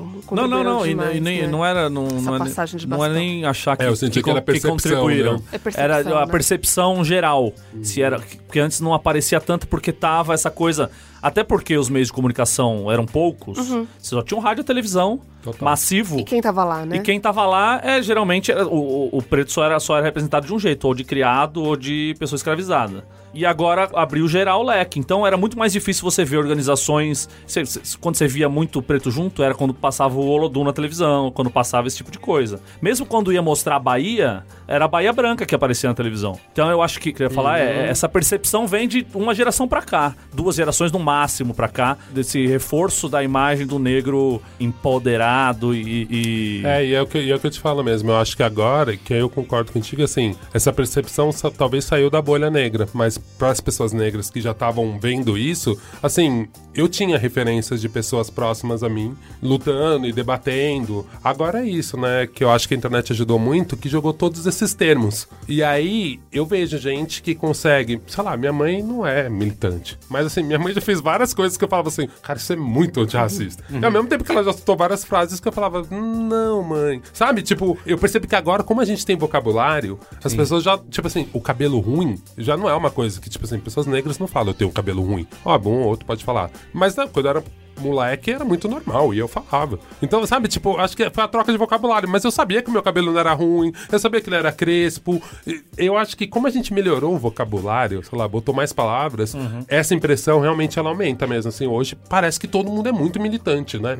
E aí eles falam assim, cara, eu tenho vários exemplos de gente sendo combatendo o racismo, só que sem ter todo esse vocabulário, né? E aí me fizeram a pergunta de um milhão de dólares, né? Nessa última palestra que eu fiz assim, mas e aí, como Você é que. acertou? Gente saber. É, isso. Não empresta uma grana aí. Chutei, né? Sei lá. Empresta essa grana aí. Falaram, mas e aí, como é que a gente faz pra acelerar esse processo, né? Foi uma pessoa branca que me fez essa pergunta. Falei, gente, eu acho que um dos caminhos é os pretos com a caneta na mão. A gente precisa estar em cargos de liderança pra acelerar isso. Tem até um livro que se chama Executivos Negros, e aí mostra que, que, geralmente quem puxa isso dentro das organizações são pessoas que ou tá dentro desse grupo LGBTQI+, ou é- são negros, são pessoas das chamadas minorias, que aí tenta fazer alguma mudança internamente. E aí, cadê a branquitude tentando mudar isso também, né? Dando espaço para outras pessoas poderem estar nessas posições. Enquanto a gente não estiver nesse lugar, a gente não vai conseguir puxar os outros. Então dá pra dizer que começa essa mudar essa realidade através do departamento de recursos humanos. Eu fico pensando assim, cara, qual é o departamento da empresa que rola menos grana? Qual é o departamento da empresa que tem menos poder? Qual é o departamento da empresa que na maioria das vezes é usado pra controlar os funcionários e deixar eles mais calminhos? E é subordinado, né? Uhum, Entendeu? sim. Então, assim, eu sempre. Assim, uma das minhas provocações quando eu dou palestra, quando chamam pra discutir, eu também. Novembro. Enfim, aquele mês. Eu sempre fico pensando assim, gente, é, tem sócio aqui, tem algum dono aqui da empresa, aí fica todo mundo assim, né? Então, às vezes, uma das últimas que eu fui tinha, eu fiquei até feliz. Assim, falei, gente, agora tem. eles nunca eu, nem, eu nem sabia como reagir. Falei, cara, eu acho que ela é. Tem, que demais. Depois eu fiquei feliz que tinha, assim, porque geralmente é isso, né? É uma pessoa da RH que você parece que você é uma planilha de Excel, assim, hum, esse mês, vamos lá, no ticket, você vai lá discutir consciência negra, plau. E aí você fala assim, cara, mas sério, você vai fazer alguma coisa mesmo, né? Óbvio que a gente tá aqui também, né? Tem gente séria nos RHs, óbvio. Mas eu sinto isso, assim, cara, se é um setor que é o que realmente na empresa não, Não dá manda nada. dinheiro, não manda nada. É importante, mas não tem esse poder todo que a gente atribui. Entendi. Né? Mas Então- tem algumas iniciativas, né? Eu tava conversando semana passada com o pessoal que falou sobre a questão da seleção às cegas, né? Que algumas empresas já implementam, tipo o próprio Google, IBM. Seria uma das. um- uma Mas das aí eles falam assim, ah, eu até procuro, mas não vem. Não vem, é chega. mesmo, então é a culpa é sua, você É, tem que já ir atrás. isso, já Do ponto de Sabe- vista criativo também, e aí eu vou sempre falar da criação aqui, porque é bem o lugar que eu tô, mas assim, as- essas seleções cegas também tem um monte de problema, né? Uhum. Porque, porra, eu faço uma seleção cega pra redator, lá na Yang. Pô, eu trabalho, beleza, falinho com o Pitangui, vou fazer as seleções cegas. Vai chegar portfólio de um monte de redator e eu vou olhar sem saber quem é a pessoa. Mas aí, porra, é uma porrada de, de branco rico que estudou na Miami School. Isso, É. isso. E, porra, o cara que tá da periferia tentando pra caralho que de repente. E nisso pode tem que fazer o contrário, né? Você tem que fazer É, seleção Mas enxergando, como, como né? que é essa seleção às cegas? Como que funciona, Sim. sabe? E você tem como filtrar seleção a cega? Você coloca, ah, precisa morar 5 Exatamente, quilômetros da agência. E aí eu vou. Aí fudeu, você já tirou. Ah, já deu A negrada merda. mora longe, velho. Não, porque assim, o critério vai ser sempre esse. E aí, cara, de novo, vai, vou envolver milhões de discussões. Primeiro ponto é, cara, e aí algumas coisas que a gente vai, de novo, aprendendo a argumentar. E aí o cara fala assim, ah, mas pô, eu preciso contratar um redator. E óbvio, o cara que tem o melhor portfólio sempre vai ser Sim. é, contratado o cara que não tem o melhor portfólio. E aí sempre nisso, ah, porque... Ah, mas o cara não tem um portfólio e tal. E eu sempre falo, brother, quer que eu aponte aqui na criação? Quantos começaram sem portfólio porque era filho de alguém? Hum. Eu te aponto. E eu falo isso todas as vezes que eu passei, porra, tem uma porrada de gente aqui que começou porque é filho de alguém. Sim. Sem portfólio, sem, Sem porra nenhuma. portfólio. E o cara aprendeu. Em um ano o cara aprendeu a ser redator, era um redator. Por que, que não, não pode botar um preto aqui, Aham. que o cara também não tem um portfólio muito bom, mas que ele pode aprender Se você em um se ano não fizer isso, ele É. nunca vai ter o portfólio. né? Exatamente. Então, o problema não é que os negros não têm portfólio e não sabem criar, não sabem, não tem conhecimento, não tem currículo. Esse não é o problema, porque a agência de propaganda não contrata só gente que tem conhecimento nem currículo. O outro ponto que eu queria colocar, e que eu acho que é um, um- papo muito importante e que eu venho tendo muito colocado sempre na mesa, é que a gente está falando das agências mudarem sua cabeça, as agências contratarem pessoas e, e a gente está ali e, pra mim, tem um papel muito grande dos clientes nisso. Uhum. Que é, cara, bicho, você tem um cliente que vende produto se- esses 60% que eu falei aquela hora ali, que são pessoas que. 90% que não se identificam com propaganda. E o que que esses clientes estão cobrando? Que a agência é fornecedor. O que, que esses clientes estão cobrando dessa agência de ter negros? Que o cliente tá entrando lá, quando ele vai fazer uma concorrência, ele tá olhando a agência com esse olhar que você falou de olhar, né, fazer exercício de olhar e falar assim, cara, não tem negro aqui?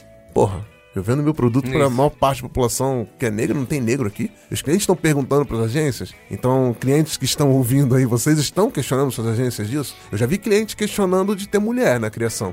Gente, por que, que não tem mulher criando para minha conta? Se eu trabalho com a conta feminina, por que, que só tem homem? Quero que contrate mulheres. Beleza. E, e- e dos negros? Tem alguém lá? Os clientes estão batendo na isso. portinha lá? E aí, de novo, a gente vai para outro processo. Nos clientes também não tem negros. Então, por é, isso que eles é não estão Você não questionando lembra isso também. do conselho de diversidade da Coca-Cola? Que era, Que era salvo de branco. os era oito cara maravilhoso. branco de barba. É, então. Então, isso, nos clientes também. Então, tem um papel, sim, dos clientes estarem cobrando de suas agências. Eu quero isso, que os clientes estejam lá cobrando. Olha só, eu sou um grande banco e eu tenho um grande é, cliente de, de população negra e eu quero que tenha pessoas aqui. Então, tem uma grande parte disso, porque. é, novo, e aí a gente vai entrar numa coisa de cultura, que essas coisas, não, cultura da agência, não. É porque quanto tempo. E aí, com a Rê falou a pergunta de um milhão de dólares: quanto tempo demora pra gente. acelerar? Quer acelerar o processo? Bota o maluco da maior conta da gente chegar lá e falar seguinte: irmão, é o seguinte, se não tiver 10 negros aí até o final do ano, tira a conta. Pronto, resolvido, Bruno. tá resolvido, resolve hoje. Resolve em uma hora. Então, assim, tem uma parte também de vir, que- de quem paga a conta, tá também cobrando isso. Agora, como que a gente envolve todo mundo nessa discussão se a gente vai chegar naquilo? Que é, porra, você faz um evento, o publicitário negro vai lá e faz um evento, e a gente fala só pra preto, cara. Tá pregando pra sim. convertido. A né? gente, é, estamos falando só pra gente. Não vai ninguém, não tem nenhum diretor de agência que não vai escutar. Sim. Porque os caras acham que não tem que escutar. O quem falou sabem. isso? Você viu que o quem falou que ele foi no lançamento, né? É, ele tava lá do falando na. Yang, ele tava no evento da Isso. Yang também lá no E dia. ele dos falou, Estados quero ver se vai ter diretor, VP aqui, É, assistindo foi a primeira o coisa que ele falou comigo lá. Ele olhou e falou assim: é, né? Nenhum VP de agência aqui, nenhum diretor de agência aqui. Aí eu falei, pô, pois é, não tem. Então, assim, o- a gente tá fazendo evento e fala pra gente mesmo. Então, os caras não estão lá pra ouvir nem cliente, nem agência. E é- eu- o que eu fico pensando hoje é isso, assim, como que a gente vai envolver? Eu não quero falar com a agência, eu quero fazer um evento publicitário negros, eu quero falar com os clientes. Eu quero botar lá, cara, o diretor de, de, de marketing do Santander, do Itaú, da Natura. esses caras são todos É, brancos, e falar, né? é, e falar pra eles, galera, olha só, vocês, vocês aí estão perdendo dinheiro porque você não tem. Quando dá merda na sua marca, você não tem essa galera. Porque eu tem que ser de cima pra baixo, sacou? Não adianta, porque por mais. Pô, lá na Yang a gente tem um programa super sério de contratação de negros. Tá? Cara, a- assinou o pacto. Os cara, a gente tá fazendo a escola rua, depois eu falo um pouco sobre a escola rua aqui. Então, assim, é uma agência super séria, a gente tá tentando contratar, tá entrando umas pessoas negras. Mas é uma agência, cara. É, é. Uma agência. Uma agência não resolve Não problema resolve, de ninguém. né? cara. Sacou? É uma agência. Aí, pô, a Thompson tem um programa super sério. Uhum. A África, agora lá tem um amigo meu, Anderson, lá tá tocando um programa super sério. Mas, cara, são três agências. Não, e- é, e- muito, é muito pouco. um mercado Uma, todo, uma né? provocação que eu fiz também numa agência que eu fui é: tá, quando eu ver a primeira agência chegar e falar assim, ah, porque, meu, é difícil convencer o cliente, às vezes, a gente quer pôr tal. Cara, se isso tá no pilar da sua agência, diversidade, talvez você vai ter que chegar pro cliente e falar, cara, a gente não vai conseguir trabalhar junto. Aqui é Porque eu assim. falo assim, pra mim a evolução vai ser essa. Exatamente. Tipo assim, quando a agência falar assim, cara, então acho que não vai rolar, putz, tenta essa outra agência. Sabe? Tipo assim, aí a gente vai realmente ver uma transformação. Mas me parece que isso é super utópico, porque realmente você não tem um preto ali num cargo de liderança, do outro lado você também não tem. Então são pessoas brancas tra- discutindo entre elas e esse E problema quem vai é falar muito mais pequeno. alto é a grana, né? E aí, é, É. o cara não tá É quem pensando lá cheque. nisso, né? O Só que cara- ao mesmo tempo é isso, entendeu? Se é um pilar da sua empresa, sua empresa, sua agência é reconhecida por ser uma agência de diversidade, se você não defender esse pilar e trabalhar com uma empresa de um chefe racista e que fala alguma coisa racista, cara, tipo, você tá atrapalhando o seu negócio. Então no final, a grana tá falando. Tá falando, é. Você tá sendo incoerente. E eu vejo que, assim, cara, mesmo de, de agências evoluídas e blá blá blá blá blá, blá eu falo assim, mas é sério que você pegou essa conta? Ah, Desse dono que fala isso? Pegou a conta da van? Ah, é? Entendeu? E aí você fica assim, você fala assim, mas sério, eu entendo, cara, tem que pagar as contas no final do mês, eu entendo tudo, mas é assim, aí eu quero ver acelerar. Quero ver. Pra mim, É, pra mim cara, isso assim, e assim, E não incomoda. A gente vê, eu acabei de mostrar aqui pro Marco a f- foto de agência que sai semana. Cara, fotão, agência inteira, comemorando chegadas. Na... Cara, Todo uma foto branco. da agência inteira, você olha, é todo mundo branco, cara. Ah, Você vê o, o, o Pantone ali. sabe? Toda semana Toda é foto de toda uma semana. agência com Isso. todos Tem uma agência aí, que não, não citarei nomes, mas tem uma agência aí que o uniforme é camisa preta. Só sai foto oficial de camisa preta. E aí, vou citar o Dá um MC da lá, quando aí, o cara gente. fala, cara, minha cor não é uniforme, cara. Só tem branco e tudo fotinho de camisa preta, sacou?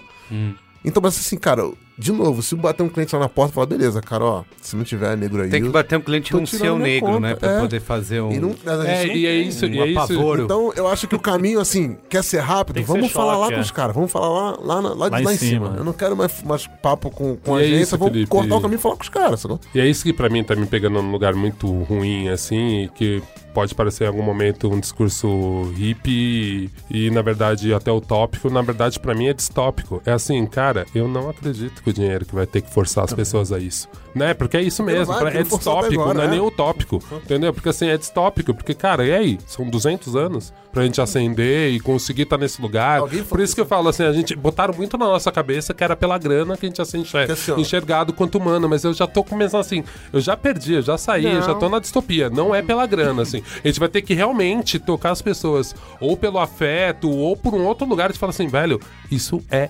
escroto. Ninguém aguenta ficar num ambiente escroto. Isso é uma violência. Como vários outros tipos de violência. Se entrasse o chefe aqui e desse um tapa na cara de uma mulher, todo mundo ia ficar revoltado, porque é uma violência, é escroto. Então, assim, vamos entender que é escroto a gente entrar no lugar de 200 pessoas e ter só, tipo, um preto, Num dois país que tem pretos. 60% da população negra, que não é que tem 15, cara. Eu queria que você falasse sobre a escola rua, né? Que você citou. Porque tem um prato que é o tapa no portifa, né? Que ajuda a galera a fazer isso mesmo, dar um tapa no portifa, já que uma das desculpas é que, ah, mas não tem portfólio, não dá pra contratar. Fala aí, como é que é esse? É, a Escola Rua é o seguinte, é, um, é uma- um projeto antigo que eu tinha já. Eu tinha, não, na verdade, assim, os amigos me contaram e eu roubei esse projeto. Os caras me contaram essa ideia, eu falei, puta, roubei e já transformei, falei, vou fazer de outro jeito. Porque, na verdade, o projeto é muito básico, assim, a, a gente tem duas, pra- praticamente duas principais escolas de criação, é, de portfólio de criação em São Paulo, que é a Miami Med School e a Cuca, né? São duas Sim. escolas, tá? A Miami Med School, obviamente, um curso muito maior, um curso ótimo. Se tiverem grana, façam o Miami Med School, claro. Porra Ah, eu quero fazer a tiver a rua. oportunidade.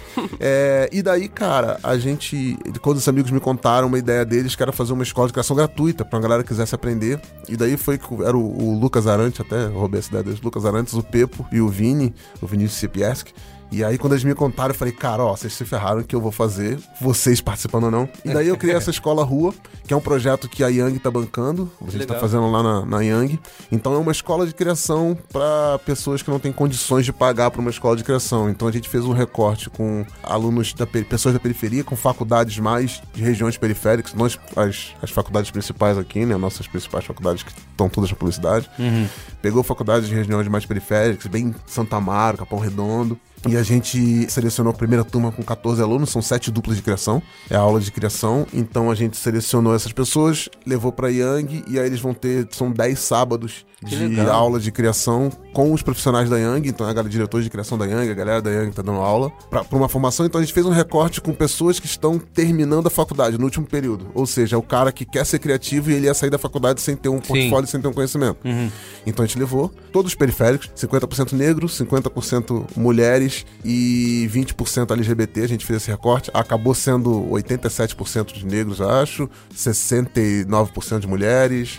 Pass- Estouramos todas as cotas, assim, legal. conseguimos passar. Então são 14 pessoas. Tem um aluno que é um, um homem trans negro. Isso tá rolando, Tá é, rolando, tá atualmente. rolando todo sábado. As aulas Teve aula tão sábado, vai ter aula sábado agora. Tá rolando. acaba, acaba umas 10 aulas e começa a entrar outra turma? Ou tem um Ah, tempo a gente vai ter a assim? segunda turma, sim. É um projeto que a Eng bancou. E além disso, tem uma bolsa de 300 reais pra eles estudarem, porque como é sábado pra eles irem, poderem Sim. almoçar, tem uma bolsa de 300 reais que a Yang tá bancando, e aí os profissionais da Yang liberados pra dar aula. E aí a ideia é que eles tenham essas 10 aulas, eles vão estar falando sobre publicidade, eles estão criando muita coisa pra fazer um, um portfólio básico que eles possam apresentar nas agências. E depois a ideia é que a gente indique eles pra um monte de agências pra eles mostrarem essa pasta pra tentarem vagas. Caramba, É nessas agências. Pô, muito legal. E tem um, pra quem quiser saber mais, e tem um... Tem o Instagram, Escola Rua, e a gente tá, com- começou agora, há pouco tempo as aulas. Essa aula vai até, essa turma vai até janeiro, eu acho que fevereiro, se forma em fevereiro. Porque tem os feriados aí, a gente vai parar pro Natal. É, tá sendo, cara, do caralho, assim, a experiência. Depois vocês vão lá, conheçam os alunos, tá, Tá no vendo, Instagram. tá vendo, gente? Dá pra fazer, não é? E, Não, e eu, eu acho E não muito... precisa ser só pelos pretos. Cara, eu achei é. muito. Pra mim, o mais interessante de tudo isso, fora o conceito todo, cara, é isso. A Yang tá dando 300 reais pra tornar isso viável e possível. isso. Porque eu vejo isso, as pessoas falam, não, mas eu abri. Se vira aí, né? Exatamente. Aí eu falo, É. legal, E ninguém tá. veio, é. Então, assim, não só de. Porque eu tinha esse projeto, tentei emplacar em um Tem um monte de lugar. né? É, e, e a gente sempre esbarrava nisso. Puta, cara, mas eu vou ter que ter investimento. Consegui lugar, assim, de CD, tipo, o Acadêmicos do Baixo Augusta falou pra mim, não, cara, usa aqui o nosso espaço pra fazer. Mas sempre esbarrava em alguma coisa que não era possível. E daí chegou um momento, e aí, grande mérito também, não tô fazendo isso sozinho, tem o Jeff lá, tem a Thaís Gordon, o Edu Cirilo, a Mayara, que foi o momento que o Jeff chegou e falou, cara, beleza, mas sabe o que eu, tá faltando aqui? É dinheiro, porque vai Sim. precisar. Vontade tem, vontade tem, talento tem, falta É, então assim, a E gente... você vai ver, não é- nem é muito dinheiro, né? Não, é, a gente, a gente é, contratou a Somos B, que é uma empresa que, que aliás, tem o, o sistema B que você, que você comentou no começo, é seu selo B, né? Mas a empresa Somos B, que ela trabalha em Paraisópolis, ela trabalha com preparação de, de mão de obra de pessoas da periferia, então ensina os jovens e tal. A gente contratou eles pra ajudar a gente na seleção, porque, de novo, cara, sou, sou um redator publicitário, não tenho um monte, tem um monte de falha, um monte de coisa não sei. Então a Somos B é o nosso parceiro, ela que ajudou a gente na seleção, a Etienne, lá o pessoal. Então, de selecionar essa galera. Então, cara, alugar computadores, porque o cara tem que ter um computador pra trabalhar lá. Então, alugar computador, é computador pra diretor de arte, pra redator são 14 computadores. A gente tem lá de manhã, tem um, tem um lanche, um café da manhã. E a gente tá levando algumas pessoas pra ter um- uma, uma conversa com eles. Então, eles tiveram um papo com o presidente da agência, o Davi, vão ter um papo com o Pitangui. Então, vai cliente lá falar com eles. É, é, a, a diretores de cena, de um monte de profissionais negros e tal, a gente vai levar pra ter conversa com eles e a gente vai falar sobre cinema, sobre um monte de coisa. Então, assim, é uma formação que, de novo, precisa de grana. E assim, a Yang falou, pô, vou investir nisso, já é um- uma formação de base, além do que tá fazendo e tal. Eu acho que é importante isso, as empresas saberem que, cara, custa dinheiro fazer as Não, coisas. e, e é responsabilidade social. Eu tenho certeza que assim, a Yang, Tem uma ela- grana aí pra isso, né, cara? É isso, porque se a Yang for pensar, putz, mas ó, tô investindo no futuro, esse cara tem que trabalhar só na minha. Não, é Não responsabilidade é. social, assim. A Yang tem que fazer isso porque a Yang é al- algum membro da sociedade. Porque são pessoas, não é só uma empresa. Tem gente que tem coração lá e fala, cara, realmente tá uma merda. Eu vou ficar sempre fazendo esse discurso meio hippie de, de voltar pra isso, porque eu acho que é isso. Se as pessoas se incomodam, elas acham solução. O foda é que às vezes as pessoas não, se se incomodam. Cagam, cagam e andam. É. E de novo, assim, eu aproveitando o espaço aqui, a audiência, pra falar que é, Escola Rua é um projeto código aberto. A gente vai ter a primeira formação da primeira turma aqui. Vamos pegar tudo que a gente fez, quanto custou, como é que funcionou. Então, se você quiser bancar uma escola rua em qualquer Pô, lugar do demais. Brasil, fique à vontade. A gente te entrega como custou, como é que foi feito, quantas pessoas você vai precisar. E você pode aplicar por aí. Então, assim, não é que um projeto que vamos fazer só na Yang, não. a Sim, gente sim. Estamos alinhados que a gente quer botar isso pra muitos lugares, assim. E de novo, no final das turmas aí, se você tem uma agência, vamos ver os portfólios dos alunos. Que vai ser legal. Demais, demais, Excelente. demais. Muito bom. Tem mais alguma coisa que vocês queiram adicionar antes da gente ir pro Qual é a Boa? Que eu faço parte também de um coletivo Gana, que a gente montou um coletivo chamado Coletivo Gana.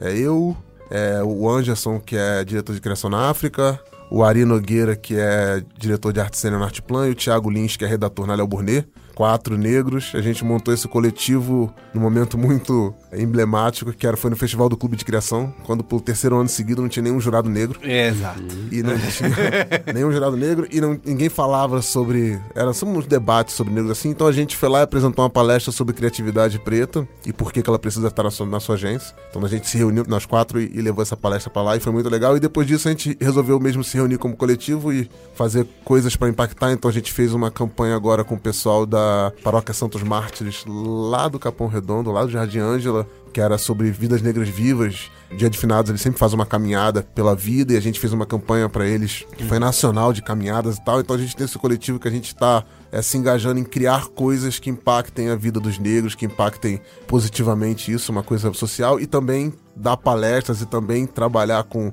indicação de profissionais. Então, sim, se você tiver um se alguém estiver ouvindo aí precisar de uma ajuda, uma campanha, Coletivo Gana. coletivo Gana, É, fala o com próprio nós. contato das empresas e agências com esses coletivos, né? Eu acho que pode. É um grande passo para poder ser agente de mudança, né? Poder Sim. fazer alguma coisa. É, a gente né? tentou se reunir, assim, porque é, a gente sempre conversava, porque a gente, legal, tamo, já estamos em cargo mais sênior nas agências, e aí o que, que a gente vai fazer? Não adianta também ficar passando a responsabilidade pra galera que tá chegando agora, né? O que, que a gente pode se reunir e fazer? E daí a gente falou, "Bom, vamos fazer essa palestra junto e tal, pra falar pro mercado. Depois a gente falou, pô, beleza, agora, cara, tem um monte de, de gente que precisa de coisa, pô, a gente sabe fazer, a gente é diretor de arte, redator, vamos tentar impactar é para fora. Então a gente está se envolvendo em, em alguns projetos aí de, de lançamento de, de caminhadas, de, de passeatas, de fazer é, coisas para organizações sociais.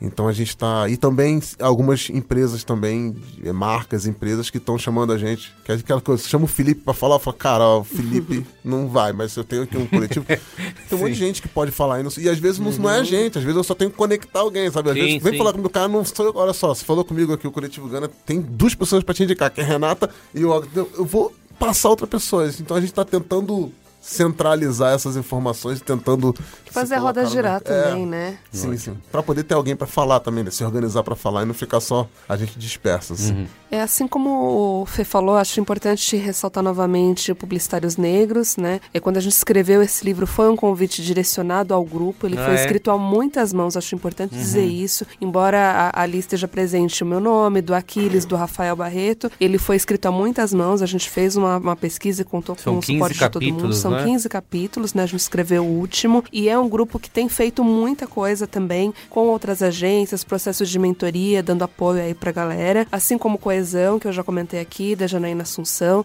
também tá fazendo, tem parceria com o Google. Então tem muita gente se movimentando. Acho que é legal esses dias, Fê, não sei se você lembra, você comentou no grupo que alguém falou pra você assim: ah, eu percebo que o movimento negro, é- vocês realmente estão unidos, né? Vocês, não falando de um grupo específico, mas a gente tá tentando fazer um movimento aí na sociedade, né? Então eu acho É, tipo, importante é, isso. Comentário que eu vi na agência da diretoria, que era assim, ah, cara, eu entendo que a visão que eles têm, assim, que a gente, a visão que tem que não é um movimento isolado de só um se dá bem e só outro se dá bem, que a galera, os negros estão vindo um movimento junto, assim, todo mundo tá vindo um bloco de pessoas. Eu acho isso muito importante, eu comentei lá no grupo por isso. Assim, tem várias iniciativas, tem o Coesão, tem o Gana, tem a Escola Rua, tem, tem o Publicitário Negro, mas assim, tá todo mundo alinhado muito bem, todo mundo tentando ir junto, isso é importante. né? Causa maior, né? É, chegar uma pessoa só lá, não, como a gente falou aqui milhões e milhões de vezes, não, não muda nada, né? Muito bem. Perfeito. Só queria lembrar nosso amigo e amiga ouvinte aqui, quem quiser pode baixar o livro de graça, eu vou botar o link aí no post desse Braincast. Publicidade antirracista, reflexões, caminhos e desafios. Se procurar no Google, você também acha, cai lá no site da USP, tem o link lá pra você. Só baixar o PDF, mande no arroba todos da sua agência. pra ver se os brancos baixam. Mande, Isso. olha, gente, tem um PDF do livro aqui, legal, rapidinho a leitura, manda. lá. Exatamente. É, eu até acho interessante falar também da impressão que eu tive quando eu peguei o livro, né? Eu, eu ganhei esse livro de presente, dois amigos, os Michaels, eles foram, acho que foi no Sesc. Foi no Sesc Paulista. E eles estavam lá, enfim, aí me trouxeram. E o que eu achei interessante bem do livro é que, assim, é importante ter uma produção acadêmica. Então, assim, tem gente que vai pegar. Eu tô adorando, e acho que vai ser minha dica: o, o livro da Monique Evelyn, o livro da Djamila Novo, que é- são livros fáceis de ler. Você vai lá, você pega. E eu acho que é muito importante ter esses livros pequenos, fáceis. Os livros da editora Pollen são muito interessantes e são gostosos de ler. Agora, a gente não pode desprezar essa Produção acadêmica. Putz, cara, e é tão rico. E assim, eu fui vendo nesse livro. Meu, tem case de Cheio BH. disso, isso. Tem case, assim, tem pretos em BH na publicidade, né? Cheio de case Então, que tá falando assim, né? porque também a gente discute muito só São Paulo, e é óbvio, né? O espaço do programa, tem muito da nossa vivência aqui. Mas o que eu gostei de ver no livro é isso, assim. E aí você começa a ver ali o que, que a pessoa de BH pesquisou. E é isso é a coisa mais legal da produção acadêmica, né? Tem todos os links ali pra você saber o que, que a pessoa leu, de onde ela viu. E isso que eu acho que é muito rico nesse livro, e ainda no formato impresso, que você pode consultar, chegar ali muito rápido naquela informação e ver isso mesmo na sua mão. Cara, que assim, tem muito conhecimento fora da nossa bolha, fora da publicidade de São Paulo. Então eu acho que assim, o livro motivou a gente a ter esse papo.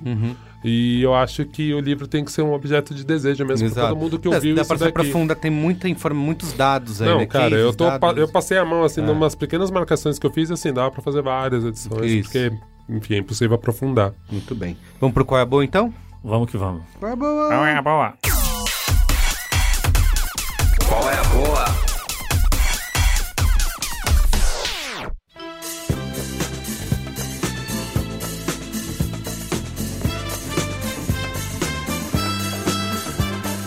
Vou começar aqui, hein, gente. E eu vou te falar que eu tô até meio sem jeito de fazer, porque parece que é temático, mas não é temático.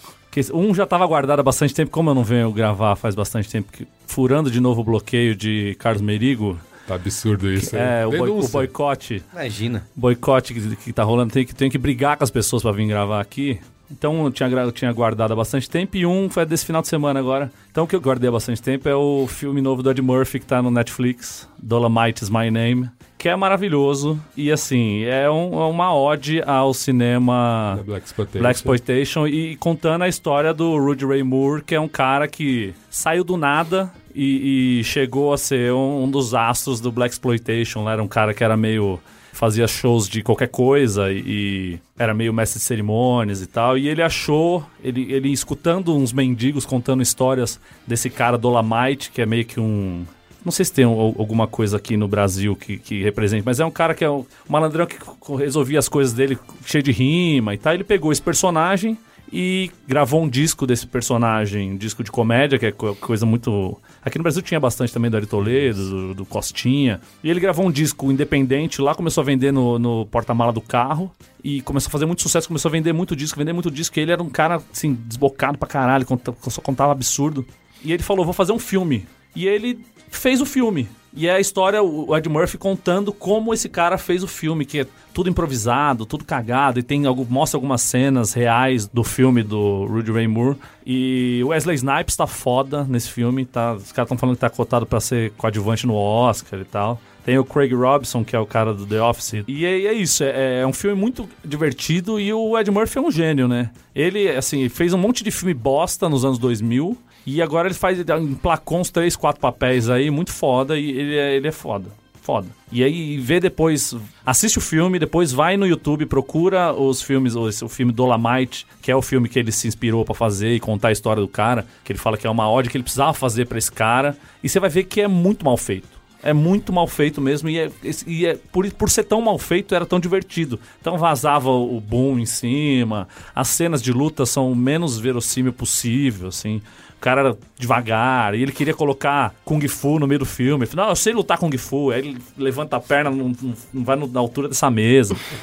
Mas é muito divertido. Então, Dolomite is My Name é o meu primeiro Qual é a Boa. E o segundo, na sexta passada, eu fui no Sesc assistir Preto Peritamar, que é a peça que tá rolando lá, que é da história da vida do Itamar Assunção, um grande músico paulistano aqui, que não era, na verdade não era paulistano, mas ele se baseado em São Paulo, da época da vanguarda paulistana, e é muito foda, é muito bonita, a, a peça toda é muito bonita e ela toca muito no tema da negritude e do Itamar enquanto músico preto, tá ligado? E é um bagulho que ele falava desde sempre, mesmo quando isso não tava em voga, ele já era um cara que já batia nessa tecla, sabe? Que eu sou foda, eu sou preto, eu sou foda e eu arregaço e vocês vão ter que engolir. E é muito foda o texto da Grace Pessoa e da Ana Maria Gonçalves, direção da Annelise, que é a filha do Itamar. E o elenco é foda. Tulipa, minha amiga, canta pra caralho. A Yara, minha amiga, canta pra caralho. A Talma, canta pra caralho. O Fabrício Boliveira, que acho que é o mais famoso desse elenco, o ator mais consagrado. E o Nego Léo,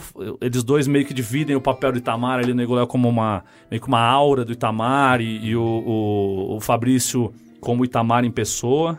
E a Cláudia Missura, que é, foi amiga do Itamar, e ela tem uma, uma atuação assim maravilhosa. Você consegue enxergar bastante verdade no que ela tá falando ali. É uma peça muito foda, tem duas horas e tanto de peça e você assiste feliz da vida.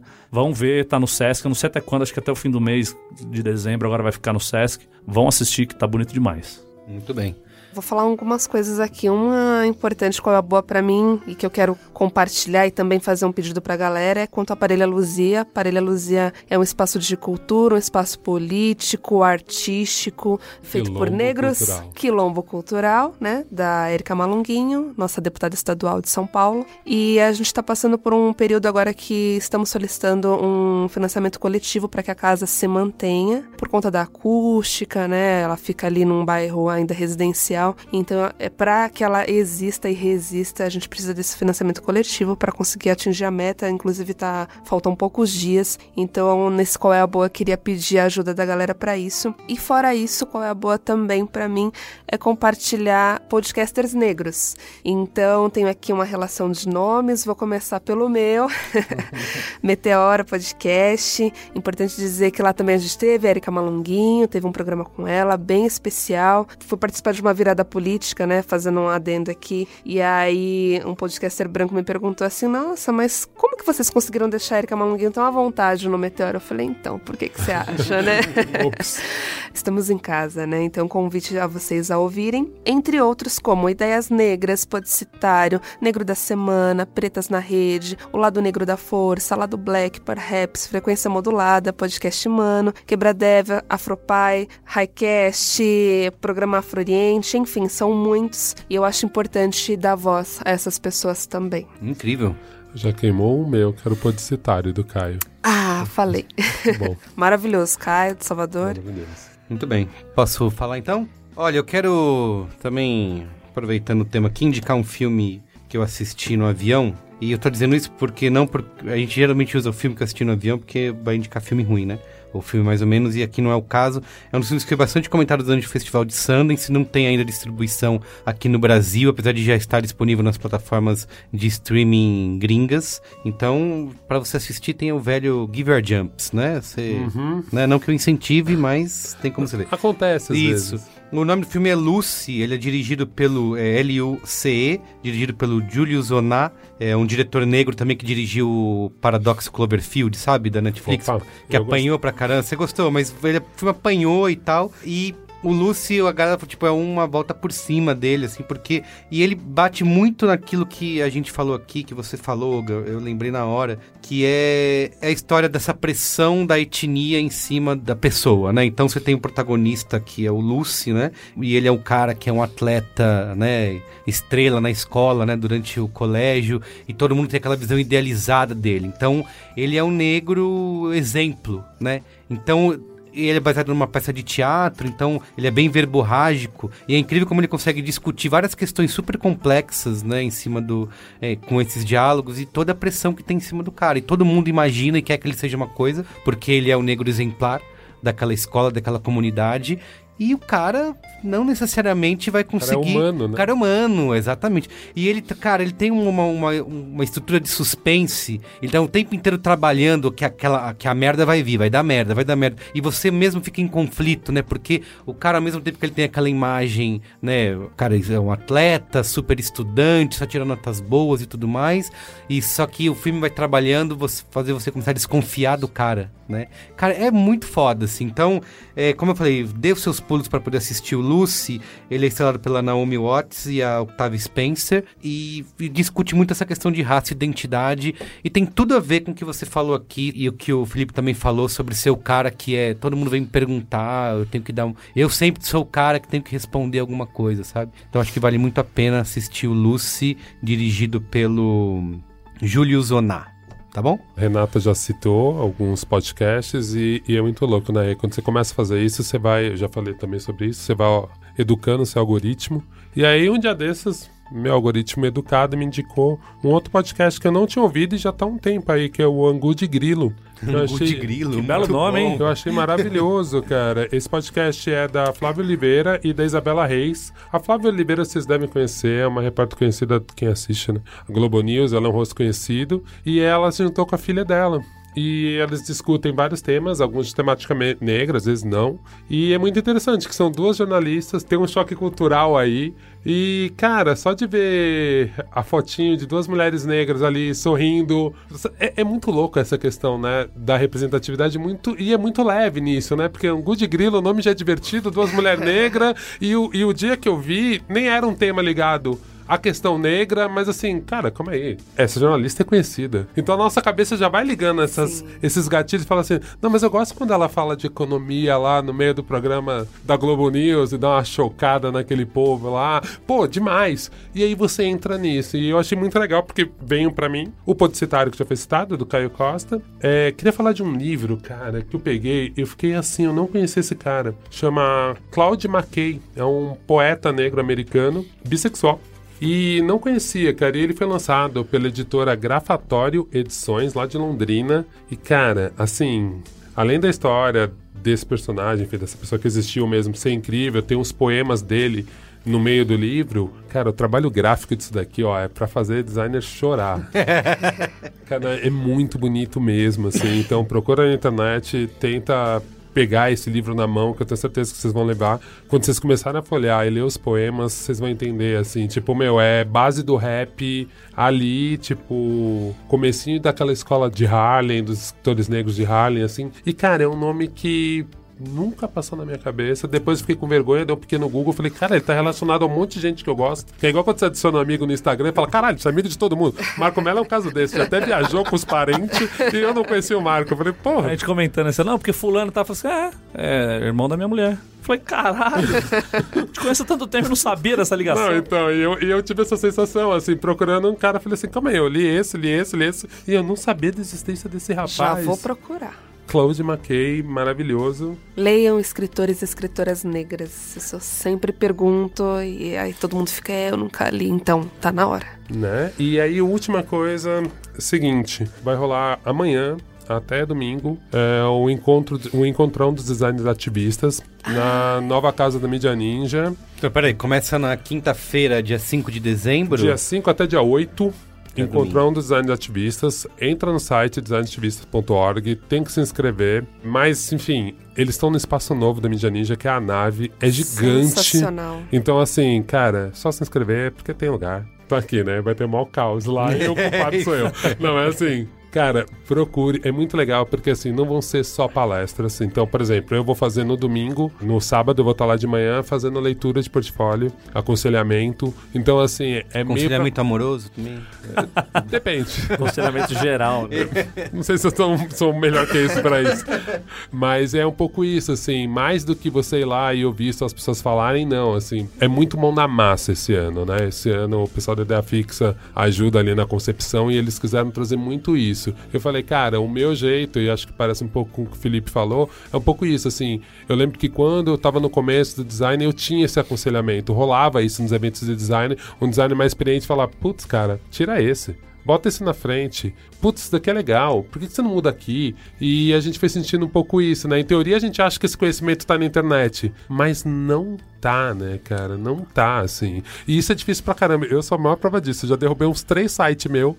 Nunca tem mais nada. E eu falo assim, ah, olha meu Instagram. Porque é isso. Você fica nesse perfeccionismo de editar o próprio trabalho. Isso é super difícil, assim. Não é uma coisa fácil. E eu acho que falta um pouco desse nosso contato do, dos designers, enfim. E não é só pro designer, que eu acho que também é importante dizer. É pra Sim. todo mundo da comunicação, assim. O Meteor esteve lá na semana passada, no lançamento, duas semanas atrás. E aí o arroba deles é nave coletiva, um Isso. espaço gigante. Muita estrutura. coisa vai rolar por lá. É principalmente de podcast, né? Sim, tem o NinjaCast. É isso aí. Ó. Muito bem. E você, Felipe? Finaliza aí. Pô, agora, que responsabilidade, né?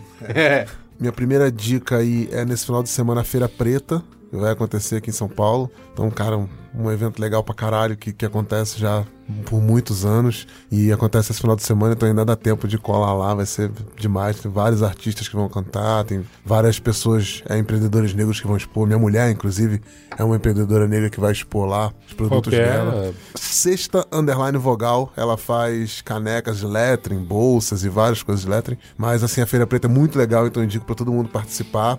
É um grande evento. Queria dar mais uma indicação. Eu sou vice-presidente de uma ONG, então a gente tem um projeto social chamado Projeto Lavanderia, que é uma lavanderia para moradores de rua. Você trabalha, hein, Felipe? Tá Caramba. fazendo. A gente tá. Já tem um local é ali na Alameda Cleveland, ali perto da luz. Tá quase ficando de pé. A gente já tem o lugar, já tá fazendo a obra. Então, se Deus quiser, em pouco tempo. A gente vai estar atuando ali com uma lavanderia para as pessoas em situação de rua, que na verdade é um lugar não só para eles lavarem a roupa, mas eles vão poder tomar banho, vai ter um atendimento psicossocial, vai ter atendimento jurídico para ajudar a tirar documentos. Então, Pô, legal demais. é um lugar, vai ser um, um lugar bem legal. Se o Estado não faz, a gente tenta, né? E aí, a outra dica que eu queria dar são de dois discos aí que saíram. Acho que o primeiro disco do Rincon Sapiência, que acabou de sair aí. Nossa, fenomenal. Um discão, assim, eu acho que todo mundo precisa ouvir. A gente tá falando de publicidade antirracista, mas eu acho que a gente pode transpor isso pro nosso mundo, como a gente a discussão aqui avançou, acho que é um discão de se ouvir. E eu acho que um outro disco também que traz muita sensibilidade para esse momento, que é o disco novo do Emicida, que Sim. também toca em pontos muito sensíveis e talvez nessa coisa mais humana que o Olga falou tanto aqui. Eu acho que é um disco muito importante e queria indicar que que aí nossos ouvintes escutassem esses discos, mas escutassem também com o ouvido sensível para prestar bem atenção no que está sendo dito ali e na forma que está sendo dito. A forma e o conteúdo eu acho muito importante desses dois discos para esse momento que a gente está vivendo aí nesse nosso país conturbado. Muito bem. Deixa eu fazer só um complemento, Faça. cara. Eu. Putz, você me falou isso e eu quero reforçar, assim, teve um disco que é recente, que eu acho que as pessoas não ouviram direito e que complementa esse raciocínio do MC, da, do Rincon, enfim, de toda uma juventude negra aí na música, que é o Pedras, Flechas, Lanças, Espadas e Espelhos, do Thiago El Ninho. Cara, esse disco é também. maravilhoso e é um disco que eu acho que eu já indiquei em algum podcast da casa, mas eu acho que precisa ser reforçado, assim, porque, meu, eu acho que é um disco que não foi ouvido do jeito que deveria, acho que as- não chegou nas pessoas, é um puta disco. Ah, aproveitando o disco do Amiri também novo que saiu, É. também o Amiri, um, um MC mais técnico que tem talvez aqui na atualidade. Assim, um cara muito, muito bom e eu acho que também tocando em temas muito sensíveis, de forma muito sensível. Sim. Acho que me pegou muito também esse- essa última semana. Vocês Então, precisam fazer um podcast de rap? É, Ah, mas Fica estão dica cantando, do estão Nunes. cantando o Oga e o Oga não. não- faz, faz tempo, faz tempo. Gá. Puxa, Oga. Olha a pressão. É, Vocês todo estão lado. ligados, né? Estou Eu ligado. falei que eu te ajudo, seu. Deixa eu dar dois momentos Faustão aqui antes de ah, acabar. sim, por favor, manda Porque aí. como, como eu não venho gravar muito tempo, tem que. Muito tempo, lógico. Eu. Tem, são dois. Rapidinho. História rapidinha. Um tempo atrás, um, um ouvinte aqui do programa veio e me mandou uma DM no Twitter perguntando de lugares em São Paulo que ele ia mudar pra São Paulo, que ele queria saber se morar na Bela Vista era legal, se morar no centro era legal, em Angabaú como é que era e tal, não sei o que. Eu dei algumas dicas pra ele e falei: Meu, tal lugar, tal, tal lugar, tal lugar, vem que você vai se dar bem e tal, não sei o que. Corta a cena, nosso presidente Luiz Inácio Lula da Silva é solto da cadeia e ia falar lá nos sindicatos metalúrgicos. Peguei meu filho, parti pra São Bernardo, tô lá no meio da galera e tal, não sei o quê. Na hora que eu tô indo embora, com meu filho no ombro, vem um moleque e faz assim, estica a mão assim, fala assim, momento Faustão. Falei, caralho, ele falou assim, mano, lembra daquela mensagem no Twitter, tá? Tô aqui em São Paulo, arrumei um lugar pra morar, tô aqui, caralho, que legal Ele te encontrou lá. que legal te encontrar aqui no sindicato. E caralho, fiquei até arrepiado. Então, um abraço pro Léo Bigode, um momento Faustão especial aqui, te encontrar naquela hora tão, tão feliz. Você fez E- o cara mudar pra São Paulo e ainda encontrou com ele. Pô, e no melhor lugar do mundo, né, caralho? Escutando barba. E o outro momento Faustão, eu fui semana retrasada, eu fui pra Pouso Alegre, na, na verdade em Espírito Santo do Dourado, que é uma cidade que tem do lado, na festa de uns meus amigos mesquitas, Lauro e Thiago. E eu tô lá e altas da madrugada, porque foi uma festa que foi rolou dois dias direto. Altas da madrugada chegou uma figura barbudo com violão de aço tocando pra caralho, aí fez um set de funk antigo ao ritmo de blues. Mano, uma figura com a camisa do ACDC. Cara, E aí virou o Acid. Começamos a chamar ele de Acid. E aí, Acid, como é que tá aí, Acid? Toca uma aí, Acid, pá, não sei o quê. E no final, isso, os caras falam, não, porque o Marco Melo, Marco Melo, Marco Melo. Falou, pô, você é o Marco Melo do Braincast, eu te escuto lá, dá um momento Faustão aí. Então, um momento Faustão pro vulgo Acid. o Alberto Muscaria, de Ah, Pouso Alegre. o nome, não, vai. esse é o nome dele. Alberto Muscaria, de Pouso Alegre. Grande violeiro, grande cantor, grande figura. E que me pediu esse momento Faustão num momento também ótimo. Caramba, Que Marcos. bom que você lembrou disso. Eu tive um momento Faustão meio engraçado. Eu fui no show do Demicida e aí eu tive que trocar na última hora de horário. Então eu já tinha tido um- um momento Faustão, porque eu troquei é, de horário, porque eu tava na Future Brand, aí pra num talk sobre negritude, na publicidade e tal. Então lá teve momentos Faustão também. E aí eu tô. Cheguei num lugar ali do. Me botaram num lugar no cantinho que era quase em cima do palco. Eu passando e meio constrangido assim, ô galera, desculpa, eu tô lá no último lugar. Aí um menino no meio do nada assim, momento Faustão!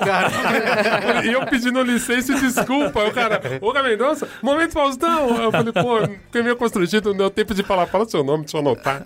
Eu tô muito. E depois um outro menino, na hora que eu tava vendo o Gui, eu tava, tava assistindo o show, aí eu olho no celular e eu tava assim, 2% de bateria. Então eu fiz uma foto pra registrar tal, saí, morreu meu celular, tudo bem. Eu sou meio. Tem uma coisa meio hipster que eu ando com uma Cybershot. E tirando foto com uma Cybershot. É sério. Opa, vou mostrar ela aí. Ela registra vários momentos. É uma Cybershot meio antiguinha. hipster, cara E não, e não, não acaba a É bateria meio hipster nunca. porque a galera fica na parada do 35mm. Eu falei, não, Cybershot 2008 ali, câmerazinha boa, maneira. 8 Tá megapixels. pô. mega- Tá, e ela tem estética incrível. Tosca, pilha. maravilhosa. É o tosco certo. E aí eu fiquei tirando fotinha ali e tal. Depois eu olho no celular, o menino me encontra lá fora assim: Momento Faustão, puta show, não sei o que, E depois eu vejo no meu celular em casa. Depois que carregou, ele tava do outro lado e ele tava me reconhecendo de longe, mandando mensagem no Instagram assim: Porra, tô aqui, que show, que foda. Também foi muito legal. Oga Minota. Não, e, eu, e eu tenho que aprender até essa disciplina aí de pegar o nome da Pegar o pessoa na nome, hora, exatamente. direito, enfim, mas, Mas as quem pessoas tá se sintam agora, amadas. isso, isso. Eu lembro de vocês, O foi demais. deu o apelido e pegou o nome real. Pois é, né? Eu não podia chegar aqui e né? chamar o cara. Profissional, Dia chamar, chamar o cara só de Cid, porque Avança é, ia ser uma piada muito. Cara, e aí vocês estão amigos de dele. né? parabéns. Cara, é só- um profissional. Só, mesmo. só o momento Faustão épico. Eu Esse, nunca... ó, esses dois foram os melhores momentos faustões da minha vida, porque foi, foi em dois momentos muito, muito. Eu tava muito feliz. E a galera chegou, caralho, momento Faustão. Eu falei, não é possível! O que está acontecendo? Eu fiz um hoje ao vivo aqui com a Juvalar. Ah, é verdade, rolou, rolou. O Valar estava aqui. Muito bem, é isso, gente. É isso. Obrigado, viu? Foi ótimo. Valeu. Foi, foi. Ba- Obrigado, baita gente. papo. Renata, Obrigado. Pela presença de vocês. Yoga e Marco, que também estão sempre aqui. É nóis. Né? Valeu, Uma cara. honra. Valeu, gente. Abraço. Valeu, tchau. Valeu.